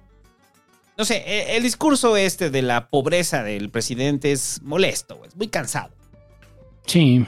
Y es lo que te decía la otra vez. O sea, yo no estoy cansado del gobierno, estoy cansado de él. De él. Ya- ya es como un nivel de desgaste. Por lo menos para mí en lo personal, la imagen. Este discurso, ¿no? De austeridad de que tiene el presidente. Yo- y alguna vez lo decíamos. mm, Yo no dudo que el presidente sea austero. Por lo menos en el discurso, ¿no? O sea, no es ostentoso. Pues este, en su vida personal yo creo que ya él ya adoptó la, la austeridad, pero no significa que siempre haya vivido así. No significa que no haya hecho dinero de la política ni una riqueza, ¿no? No. Más la que le heredaron. O sea, no, eso, todo eso ahí está. ¿no? No, es que yo no creo que sea millonario. Pero. O sea, yo creo que ellos tienen como la, la- onda de que ser rico se ve mal. Ser ostentoso se ve mal. Pero se ve. ¿No? O sea, es el rollo de lo que aparentas. Ahora, que no impacta lo de Xochitl, yo creo que sí impacta. O sea, dar a conocer esto, o sea, sí, sí te pone como a, a reflexionar de que, bueno, pues al fin es parte del mismo grupo, ¿no? De los ricos. De los ricos, de los grupos que tienen intereses económicos en tener contratos, ¿no? Entonces, tu interés, Xochitl, es tener contratos en el gobierno. Fin del cuento. Porque formas parte de ellos. Ese es el mensaje, ¿no? Xochitl es parte de la mafia del poder. Xochitl es parte de los que se benefician con contratos a modo por los amigos. ¿no? Y pues sí. pues sí. No, no, no, ya hemos dicho aquí, ¿no? No es que sea mala persona, no la vemos mal, no. no. O sea, en general, nos cae bien incluso, ¿no? Xochitl. Pero, pues sí, sí es cierto. Es parte de este, de un grupo privilegiado de este país, sí. No voy, no voy a poner en duda si es indígena, no es indígena, por, que si es pobre ya es indígena y si no, no lo es. Pues a mí se me hace una pendejada. Incluso se me haría una pendejada ver a los pobres, a los indígenas que en su condición siempre tienen que ser pobres, ¿no? Si no, ya no son indígenas, no. O sea, qué mejor que hubiera indígenas con una muy buena calidad de vida, como la de Xochitl, claro. Pero también es parte del cuento que tiene la oposición, ¿no? Lo de las gelatinas, lo de así, ¿no? Sí, lo que ya se quemó de ella. todo este rollo de que, porque además pues, viene mucho con la cultura de, el, el- este, este asunto de la cultura del esfuerzo, ¿no? El Llamamos- eche- chaleganismo. Del echaleganismo, de la meritocracia, que la derecha no se da cuenta que ya nadie les cree ese cuento. Y que, y que Xochitl lo repite, ¿no? Cada rato, ¿no? O sea, Bueno, yo- sí, los libertarios, pues, pero hasta ellos, digamos, critican a estos políticos porque para ellos, ellos los ven como gobiernistas. No, pero Xochitl misma es, es frente al discurso, frente a esto, toma un discurso en el cual dice yo me hice a mí misma, yo lo pude hacer siendo indígena, que también es un discurso a medias. Pero nada de eso justifica lo que se hizo el viernes. Fue terrible. Sí, no. Fue terrible. Y, y ahí se suma más a de las cosas que no le perdonarías al PRI. Pero sí le perdonas a Morena, ¿no? Bueno, al presidente. Imagínese esto, que lo hubiera hecho Peña. O lo hubiera Pues hecho sí. Calderón, ¿no? O sea, ¿cómo estarían indignadísimos, no? Sí, lo que pasa es que desde su, desde su púlpito él cree que él puede decir quién sí y quién no. ¿No? Quién es empresario bueno y quién es empresario malo. Quién tiene contratos a modo y es bueno y quién tiene contratos a modo y es malo. Eh, ya lo hemos dicho con el caso de Slim, con el caso de Salinas Pliego. No, y hay, hay varios proveedores que tienen ahí. Por supuesto, ¿no? Que los gobiernos de la 4T tienen amigos proveedores, por supuesto. Tienen sus propios Xochitl, por supuesto. Tienen a ¿Por Germán qué? Larrea. ¿Por qué Guadiana fue. ¿Por qué Guadiana fue candidato? ¿No? ¿Por qué Napoleón es candidato? O sea, pues digo, es, es- fue candidato, senador. ¿No? O sea, sí. No, porque la REA, pues, digamos, la REA es como. A la REA lo veo no tanto como que sea parte de la 4T, ¿no? No, no, no, Sino- no. Pero es de los empresarios cercanos Sí, y beneficiados. pero más bien, sí, pero siempre ha sido beneficiado, no solo ahorita, siempre. Eh, pero es que ese, es- ese es el, ese es el fondo. El fondo es, no hay una, un cuestionamiento a la desigualdad. No lo hay. No lo hay, o sea, y uno esperaría, o sea, es, es mi gran frustración con el gobierno de López Obrador. No hay un cuestion- cuestionamiento a la desigualdad. Es hacia, hacia la desigualdad que en teoría produce gente como Xochitl. Pero no hay un cuestionamiento claro de la desigualdad. ¿De por qué, no? Sí, porque además siempre se ve como. La visión del PG siempre ha sido desde el gobierno, ¿no? O sea, ¿cómo vamos a salir de pobres combatiendo la corrupción? Sí, ok, va. Combates la corrupción, pero. ¿Y lo otro? ¿Y la desigualdad? ¿No? O sea, él siempre ve todo desde el, desde el gobierno. Lo que nos toca en la presidencia, bla, bla, bla, pero no lo entiende como desde el sistema económico en general, ¿no? O sea, la desigualdad, pues esa no está cambiando. Sí, los programas sociales ayudan, pero no, o sea, ¿quién dice que, han, que combaten la desigualdad? O sea, ¿en qué estudio se dice eso? Llevan cinco años. ¿No? Es que los estudios son neoliberales. Ok, pero ¿cuáles han presentado alternos? Para que nos diga que se está com- combatiendo la desigualdad. Yo creo que eso no. Y eso no porque no se puede. Porque, porque pues entonces tienes que aventarte un tiro de los grandes. Y no está fácil. No está fácil. Pero además creo que es por su visión del peje. Entonces, pues lo mismo, ¿no? Aquí es lo mismo. O sea, es Xochitl es mala. ¿Por qué? Porque es parte de la corrupción que hay en el gobierno. Mm, ok. No sé. No sé. Pero sí, es, a ver, igual, un acto autoritario muy cabrón, revelar esos datos, porque además significa que también se pusieron a investigar en los datos privados, o sea, en todo. Sí. En todo. Y dicen, ¿qué es lo que podemos sacar esto? Pero ellos ya saben también a quién le facturan en lo privado y eso qué signifique, ¿no? Ah, mira, tiene un contrato con Slim y tiene un contrato con Salinas Pliego. Vamos a hablarles. Claro, claro. Sí. Y ese es el pedo. Sí. Y además creo que es muy tosco, ¿no? O sea, pues se lo filtras a un periodista y que lo saque él. O sea, es muy tosco, güey. Es, es muy burdo. Es muy burda esta estrategia, ¿no? De él salir y decirlo, ¿no? Sí, claro. Oye, aparte en la forma en la que lo dice, ¿no? Ya es un nivel de cinismo muy cabrón. Sí. Del presidente. Y bueno, salió de las empresas, Xochitl se defiende con su discurso de chaleganismo. Y, y- y aquí es lo que decía hace rato, ¿no? O sea, ¿a quién le habla Xochitl? Xochitl no está yendo sobre un sector de la gente que estamos eh, dudosos de la del gobierno de Morena, ¿no? Xochitl le habla a la misma gente. O sea, pareciera que no se va a mover nada. O sea, porque Xochitl no le está hablando a otra gente. Le está hablando a aquellos que le hacen esta cámara de eco a Xochitl. Porque obviamente es gente que no iba a votar por López Obrador. No es un voto volátil, güey. Es el voto que ya de, de facto no iba a votar por López Obrador, por, por el candidato del. O el candidato Sí. de Morena, o el candidato oficialista. No sé si este, en esta estrategia Xochitl esté tratando de apuntar hacia esa gente que está dudosa, ¿no? O esa gente desencantada, ¿no? No parece. Entonces pareciera que se está hablando el ombligo. Si es muy vistoso, si es. Eh, está en medios en todos lados, también producto de la, de la ayuda que le dan y también de ella misma con sus medios. Pero no veo que le esté hablando a nadie más que a, a los que ya la habían hablado. Es eso. Y lo que hace es que esos que no a los que no les había hablado se envalentonen. Porque tienen a alguien a quien seguir y la oposición no lo tenía. ¿O tú crees que está generando Xochitl un discurso alternativo? O sea, para contrastarse con Claudia. Se hablan al ombligo. Y la oposición y los, y los... Es más un deseo que una realidad. Es más un deseo que una realidad. Ahorita vamos a hablar de la encuesta de México Elige, pero es más un deseo que una realidad. ¿No? Porque la forma es cómo lo cabeceas y ya después cuando analizas la encuesta. Ah, sí. Porque hay encuestas. No, esto fue, esto fue tendencioso, lo de México Elige. Bueno, pasemos ya si quieres de una vez.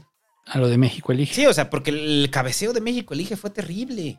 A ver, el cabeceo de México elige y la encuesta, como la puso incluso Fórmula, es Xochitl Galvez está en empate técnico con Claudia Sheinbaum, según la encuesta de México elige. Ya hablamos de esta casa encuestadora México elige, que tienen una metodología que no sabemos cómo funciona, no sabemos cómo descarta, eso es lo que no sabemos.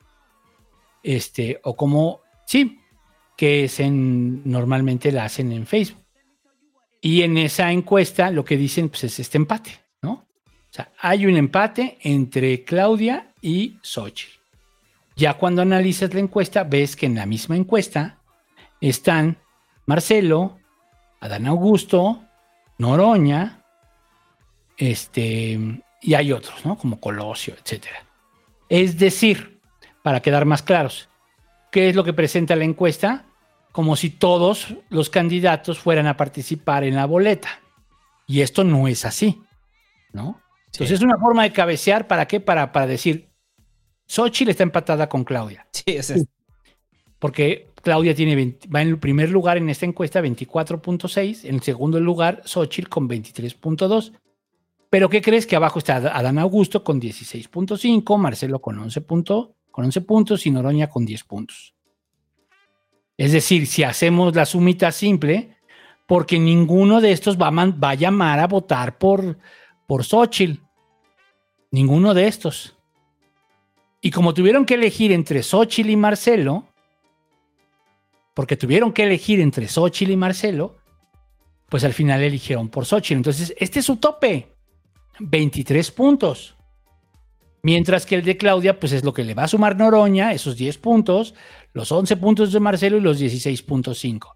Oye, pero ustedes han dicho que no pasan en automático. En este caso sí. Sí, en este caso En este sí. caso sí, porque son del, son, son del mismo partido. Bueno, Noroña no, pero digamos sí.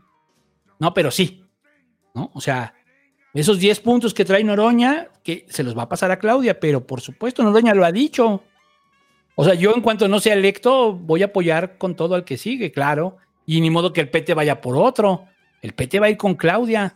Y los votos de Marcelo se van a ir con Claudia y los de Adán Augusto se van a ir con Claudia. Entonces, realmente, o sea, este, realmente, pues tenemos que 54, 56% que trae. 56% sería Claudia y 23% Xochitl. Ah, pero, pero en la oposición, pues en la oposición vemos que, que ahí fue donde hicieron el desagregado también, Xochitl trae 50% de preferencia en la oposición, Krill solo el 10, Enrique de la Madrid el 10, que ahorita vamos a hablar de este caso tan, tan bonito.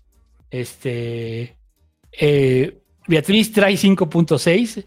Beatriz le gana Mancera. O sea, ¿qué tan loser puede ser Mancera que le gana a Beatriz Paredes? Cabeza de vaca 3.6 y este, ah, este Silvano trae 3.0, ¿no? Entonces, pues, si fuera la encuesta, o sea, si fuera la elección en este momento, pues no ganaría Xochitl. O sea, es ilógico, pues, ¿no? Más bien es como lo cabeceo. Entonces, Es que es absurdo. ahí es lo que, lo que platicábamos hace rato. Sacan la encuesta, el presidente se emputa y dice que Ciro y le deja ir el carro, ¿no? Le deja ir el carro y le dice Ciro, en el 2012 sus encuestas estuvieron mal. Porque él ha, acusado que esas encuestas que estuvieron mal, él dice que fueron con dolo para causar la sensación de que Peña ya, había, ya estaba ganando. Y al final, pues todas, todas las encuestas, excepto esta, por cierto, fallaron. Esta no falló. Esta es la que traía en ese momento este, ¿cómo se llama el de SDP? Este, Federico Arreola, Ajá. ¿no? En la elección de 2012. Y ellos fueron los que decían, va a haber una diferencia de tres puntos porcentuales. La mayoría daba, o sea, incluso algunas que daba Ciro, daban nueve puntos de diferencia entre Peña y Andrés.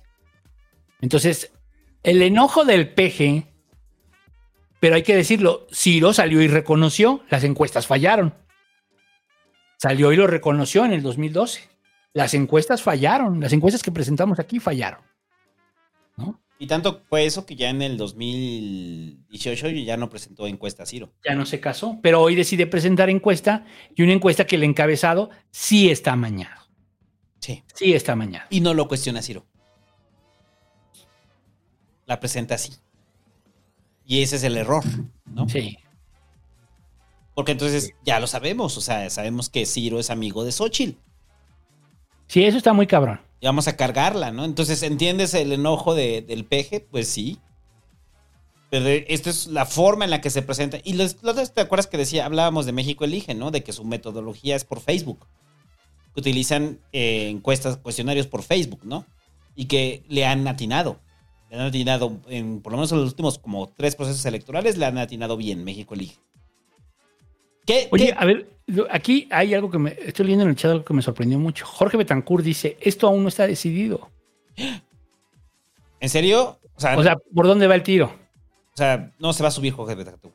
O sea, ¿por dónde va el tiro? Por- porque a eso ya es una declaración muy fuerte, ¿no? Sí, está cabrón. De hecho, hasta me emociona, hasta me, ay, ay, así como que, No, ya se va a poner bien cabrón este pedo. Está No, re- sí, anunciando esto- su regreso en primicia en el Pasquín. sí. Sí, sí.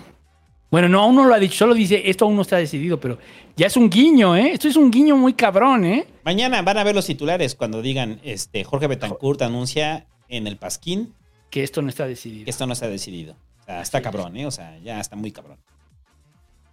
Eh, Sí, no, no, no sabemos, ahí están preguntando, o sea, la gente ya está preguntando, ¿no? tenemos una persona preguntando.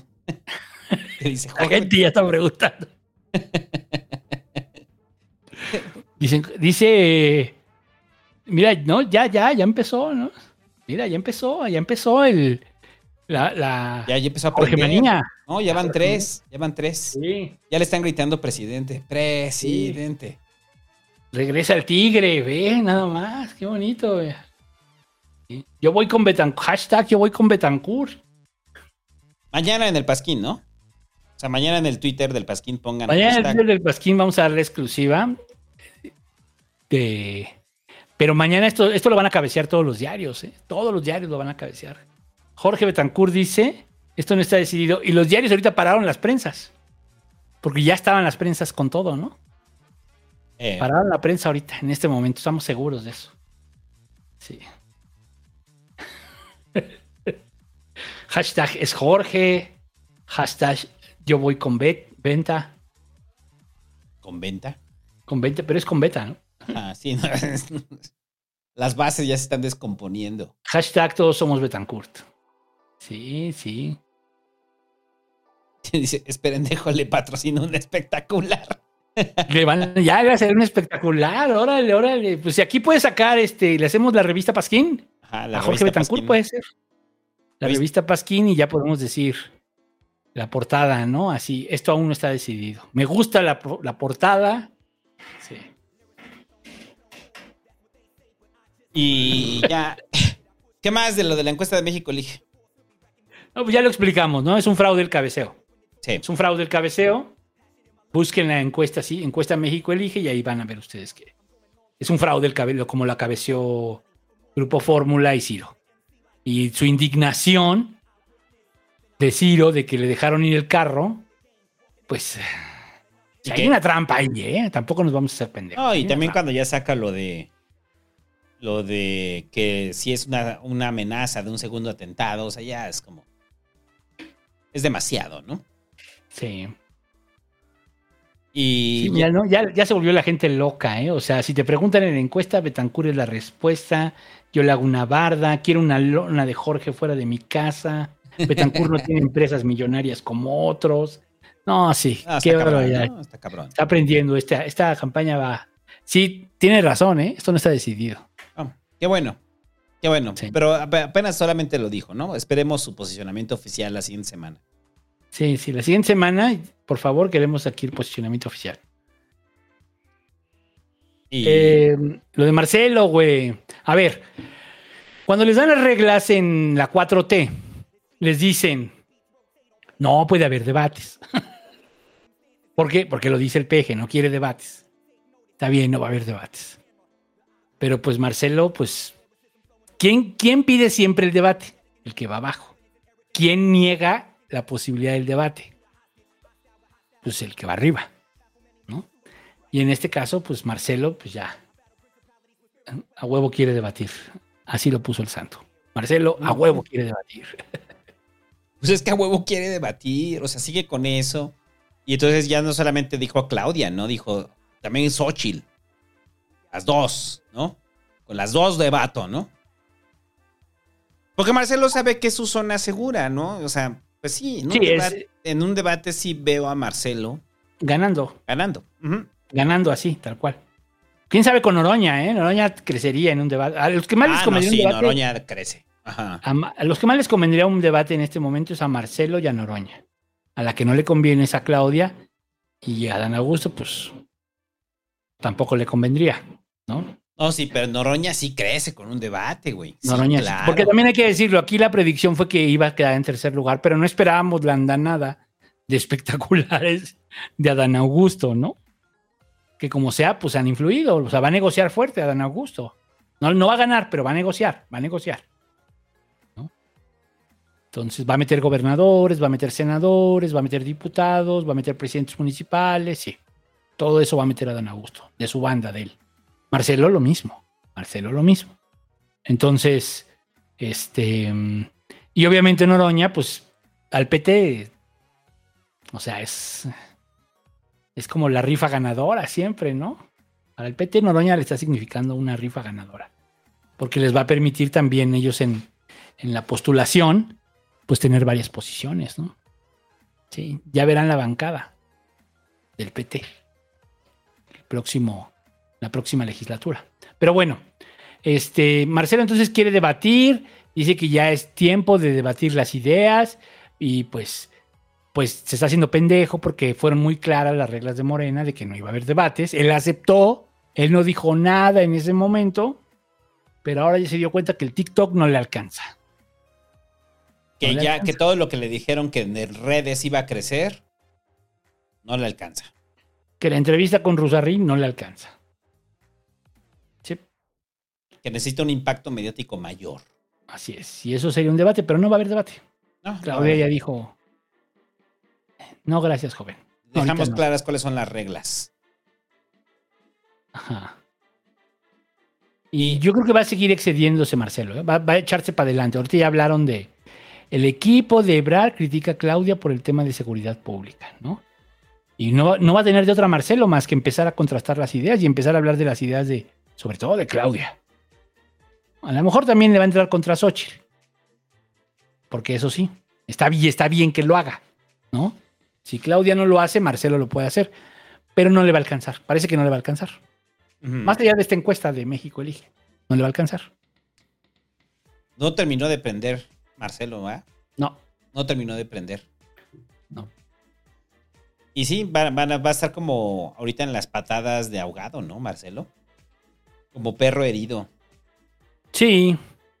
Yo creo que todavía podría buscarla en, en seis años, pero pues las condiciones cambian. No, sí. Las reglas cambian, quién gobierna, quién posiciona, ¿no? Políticos que no conocíamos los vamos a conocer, se van a hacer populares. Un güey X de repente va a ser un gran candidato. Sí. Eso va a pasar. Sí, ¿se acuerdan de hace seis años con Anaya? Ajá. Y ahorita, ¿dónde está Anaya? Le va, sigue yendo mal con su canal de YouTube. Omit, ya le ganamos en el Pasquín, ¿no? Ya, ya, ahora sí ya le ganamos a Naya. Y ya, a ver, ahora sí lo de Fox. ¿Qué pedo con Fox? O sea, Pues sí es la chiste- paradoja Fox. No, pero sí es el chiste del abuelo Simpson. O sea, cuando va el abuelo Simpson en la calle y que dice, ¿me regala una moneda? ¡No! Ahora todo el mundo quiere algo todo regalado, ¿no? Y que llega y dice, soy viejo, deme.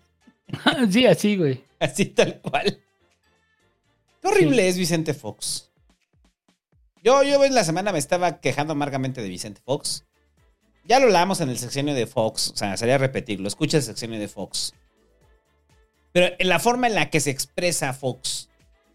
O sea, y su odio. Porque él tiene un odio profundo hacia el peje, ¿no? Caga, lo odia. Y, y este discurso contradictorio de Fox.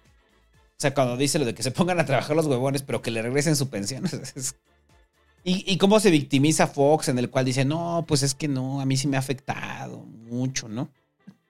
Como si fuera un adulto mayor que cobra su, su pensión al mes del IMSS, ¿no? Sí, o sea, como, como que se la quitaran a Don Toño, que toda su vida trabajó en la Coca-Cola, se pudo jubilar, y pues le, le quitan su pensión, el maldito peje le quitó su pensión. Pero seamos honestos, ¿no? O sea, el peje hubiera sido muy inteligente, ¿no? Pues que ac- acceda a su pensión de adulto mayor, ¿no? O sea, sí, claro. A ver, yo creo que la, la pensión a los expres- expresidentes siempre fue una gran demagogia, una mamada en todo este discurso de austeridad, sí. Pero lo real, lo real, pues es que pues no tendría mérito, ¿no? O sea, ¿por qué por seis años cobras una pensión, ¿no? ¿Quién, quién de ustedes por seis años cobra una pensión? A lo mejor si fuera el caso de Meet, pues, dices, pues sí, ese güey lleva cotizando en el ISTE toda la puta vida, ¿no? O sea, y ya de cobrar, va a tener una pensión chida. Pues sí, pero esa, digamos, ya está marcada incluso en la ley, ¿no? La otra también, pero se las quitaron. Ahora, lo que yo no entendí es por qué, se por qué no se ampararon. ¿O sí se ampararon? Ahí ya no, ya no me acuerdo. No, ¿Te acuerdas alguien sí se amparó. Los del INE. No, no, no, pero eh, de la pensión de presidentes, ¿Tú te acuerdas de Fox eso? se, se amparó, ¿no? Pero entonces le dieron palo. Mm, No, no, no, no, no, no, sí, no. Nadie se amparó. Ujú. Sí.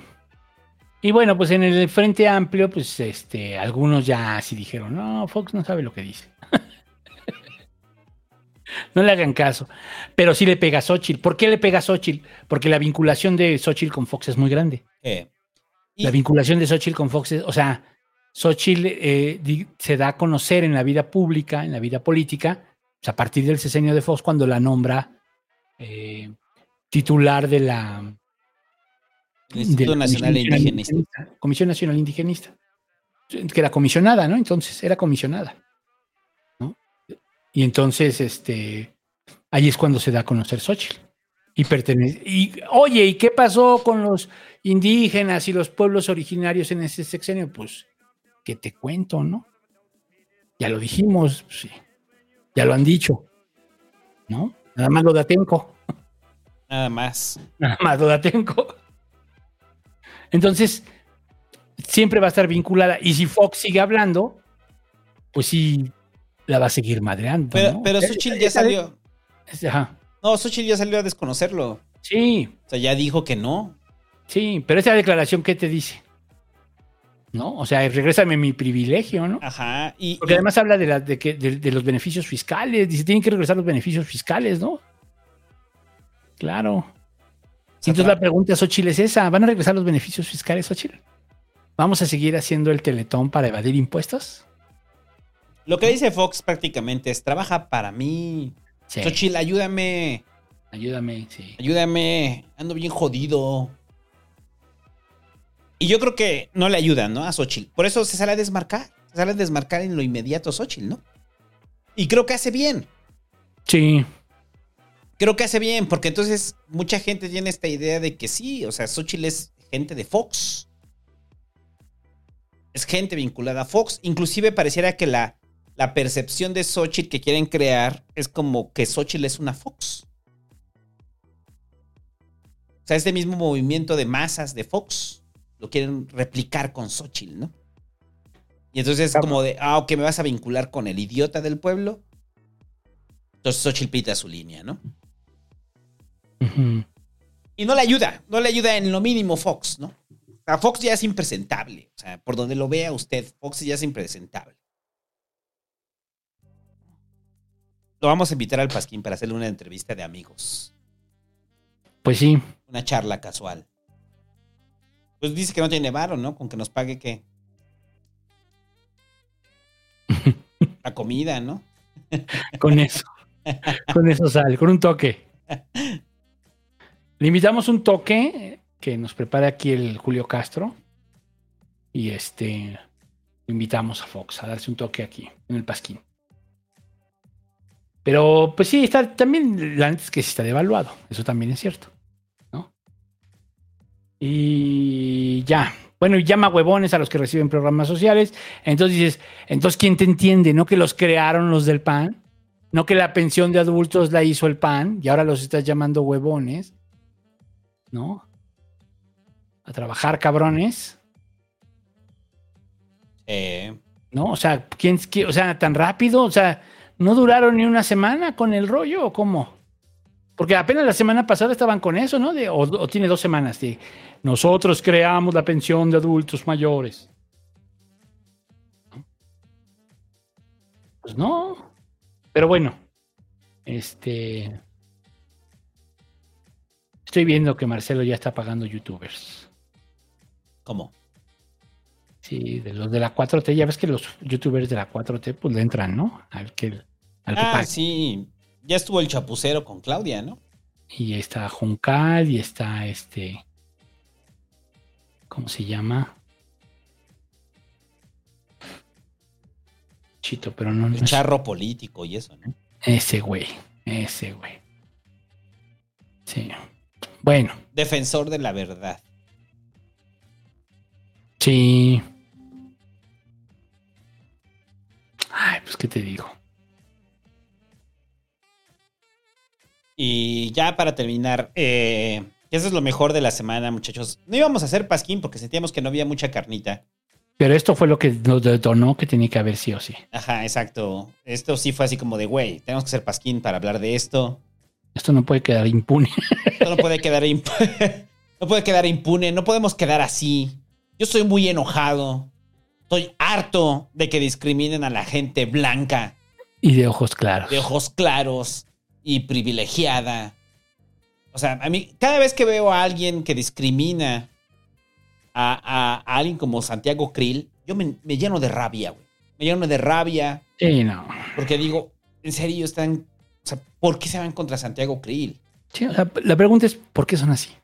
Exacto. ¿Por qué son así? O sea, O sea, e- es en No. serio, o sea, no pueden ver a alguien que tenga ojos azules ojos verdes, porque luego, luego, o sea, se ve la cargada, ¿no? De resentimiento contra él y Enrique de la Madrid.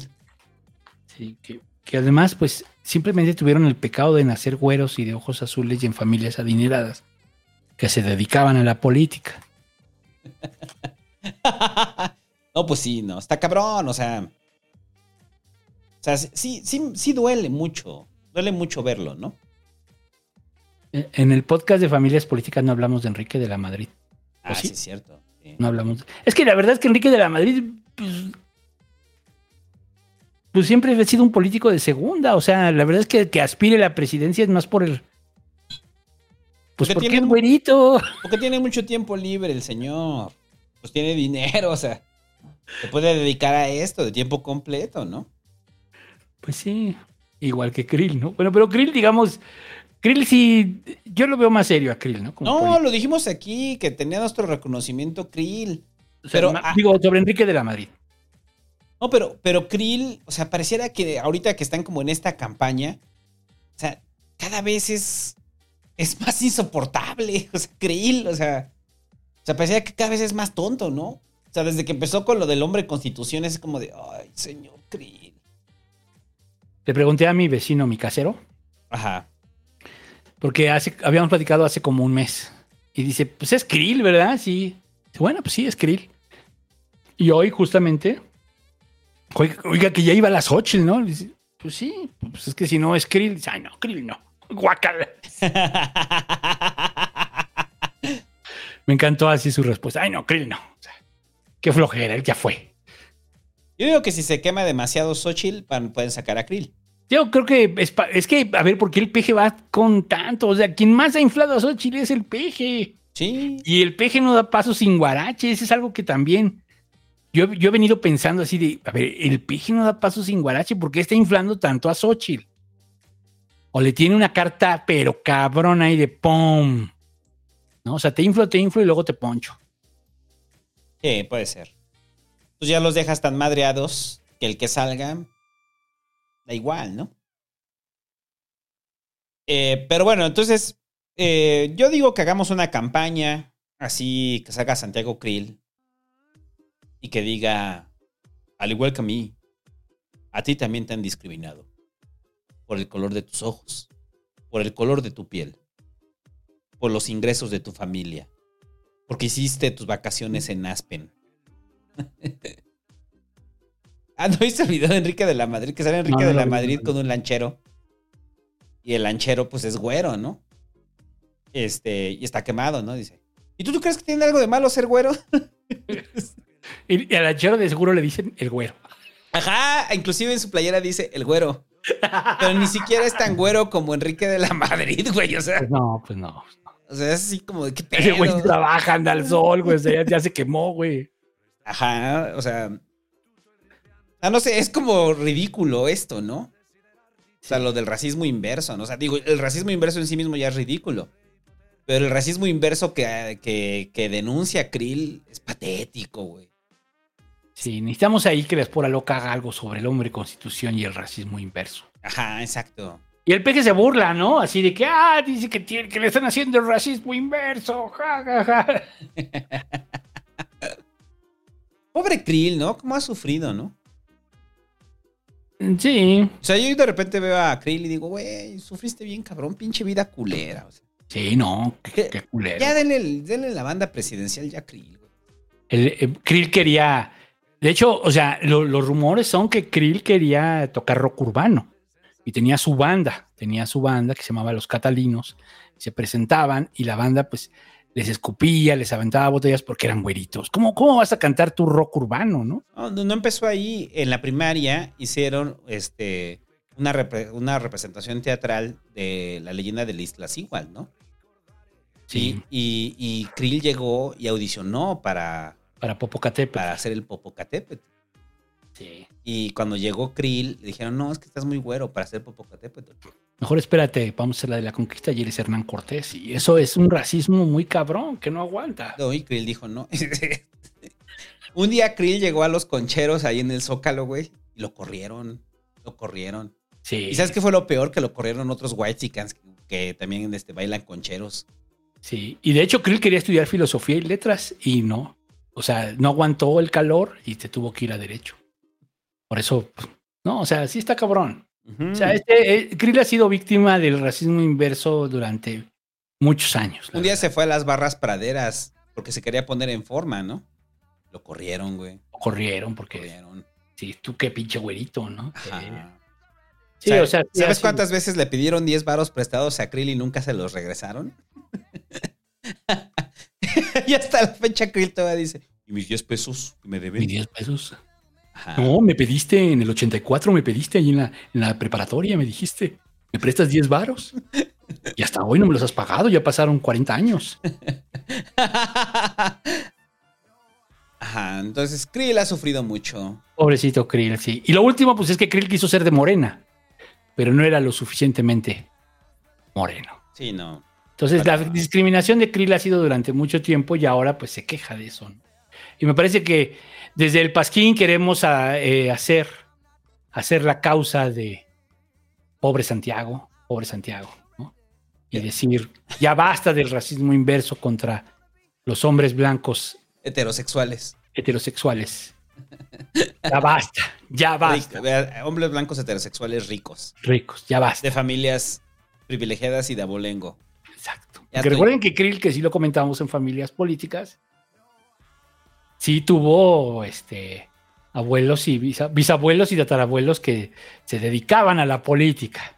Inclusive subió una foto Krill de niño ondeando una bandera del PAN. Mm.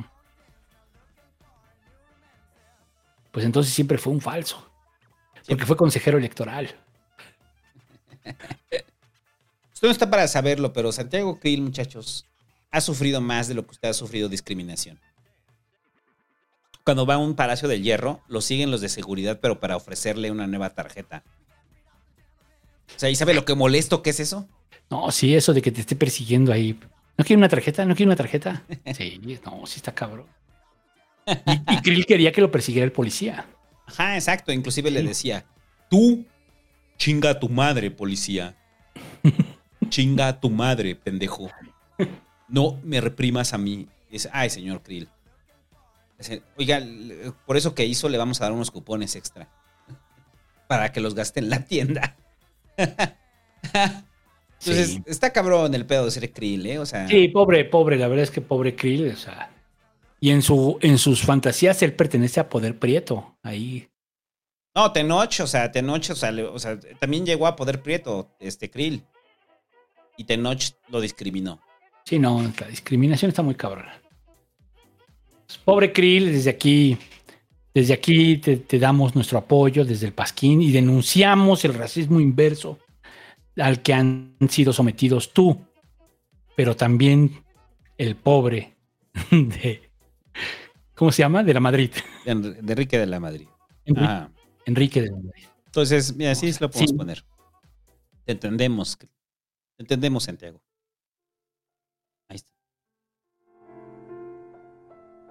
Entendemos, Santiago. Nosotros también hemos sufrido discriminación, pero por ser morenos. Eh, racismo normal, pero el tuyo es más fuerte porque es inverso. Tu racismo es más importante porque eres blanco. Eso no importa. Es que duele, Desde ¿no? aquí nos solidarizamos con todos los hombres blancos heterosexuales adinerados por tanto racismo inverso que hay contra ellos. Es que hay que pararlo, búho. Yo estoy cansado. Así es. Cansado de eso. Que llegue un Ya güey- basta desde el pasquín, decimos, ya basta. Santiago Krill se quiso meter al Foot 7, güey. ¿Y sabes qué es lo que le pidieron? Uniformes nuevos. Que les comprara uniformes nuevos. Y llegó Krill, muy emocionado con los uniformes. Traía el número suyo en la espalda que decía Krill y no lo dejaron jugar. Qué triste la historia de este hombre. Este, este capítulo de racismo inverso. Yo no puedo por este mundo horrible. No, No, ¿qué puedo. Yo no puedo estar en un mundo donde gente como Santiago Krill sufra tanto. Mira lo que dice ahí el Pepe, el Hobbit. Dice, pobre Santiago, nunca lo dejan sentarse en la zona Gandhi, en el Sonora. Y él quería. Él quería, yo me dijo, aquí en la sombrita, para que no me vean, que no me dé el gol. Un día Krill llegó y dijo: ¿Qué tranza la banda? Y nadie le creyó. Y nadie le creyó. Lo- de hecho, lo han bajado del metro. Lo han bajado del metro por ser güero. Sí, Pobre. Pobre Krill. Le mandamos nuestros abrazos a Santiago Krill. Y con esto despedimos, con esta historia triste, despedimos el pasquín. Cayeron unos últimos superchats, ¿no? Pero los vamos a leer de forma triste porque estamos muy Así tristes. Em, Rafael Pérez dice, chingón su mucho. Los escucho mañana a dormir. Gracias. Joel Luna, deja ahí su superchat. Fernando Madrigal dice, ¿por qué las bases y los gobernadores apoyan a Claudia? Pues es algo que quisiéramos saber. Algunos gobernadores. Algunos, pero sí, la mayoría de la base de Morena apoya a Claudia. Porque se cargan con el ganador, por eso. Sí, es por eso. Alex Valtierra deja ahí su superchat, muchas gracias. Galamod Saku dice, ir por la Ciudad de México sin miedo, chequen su round privilege. Omar Soto dice, saludos, casi nunca dono, pero siempre doy like. Pues qué triste. Triste. Qué triste que no dones también.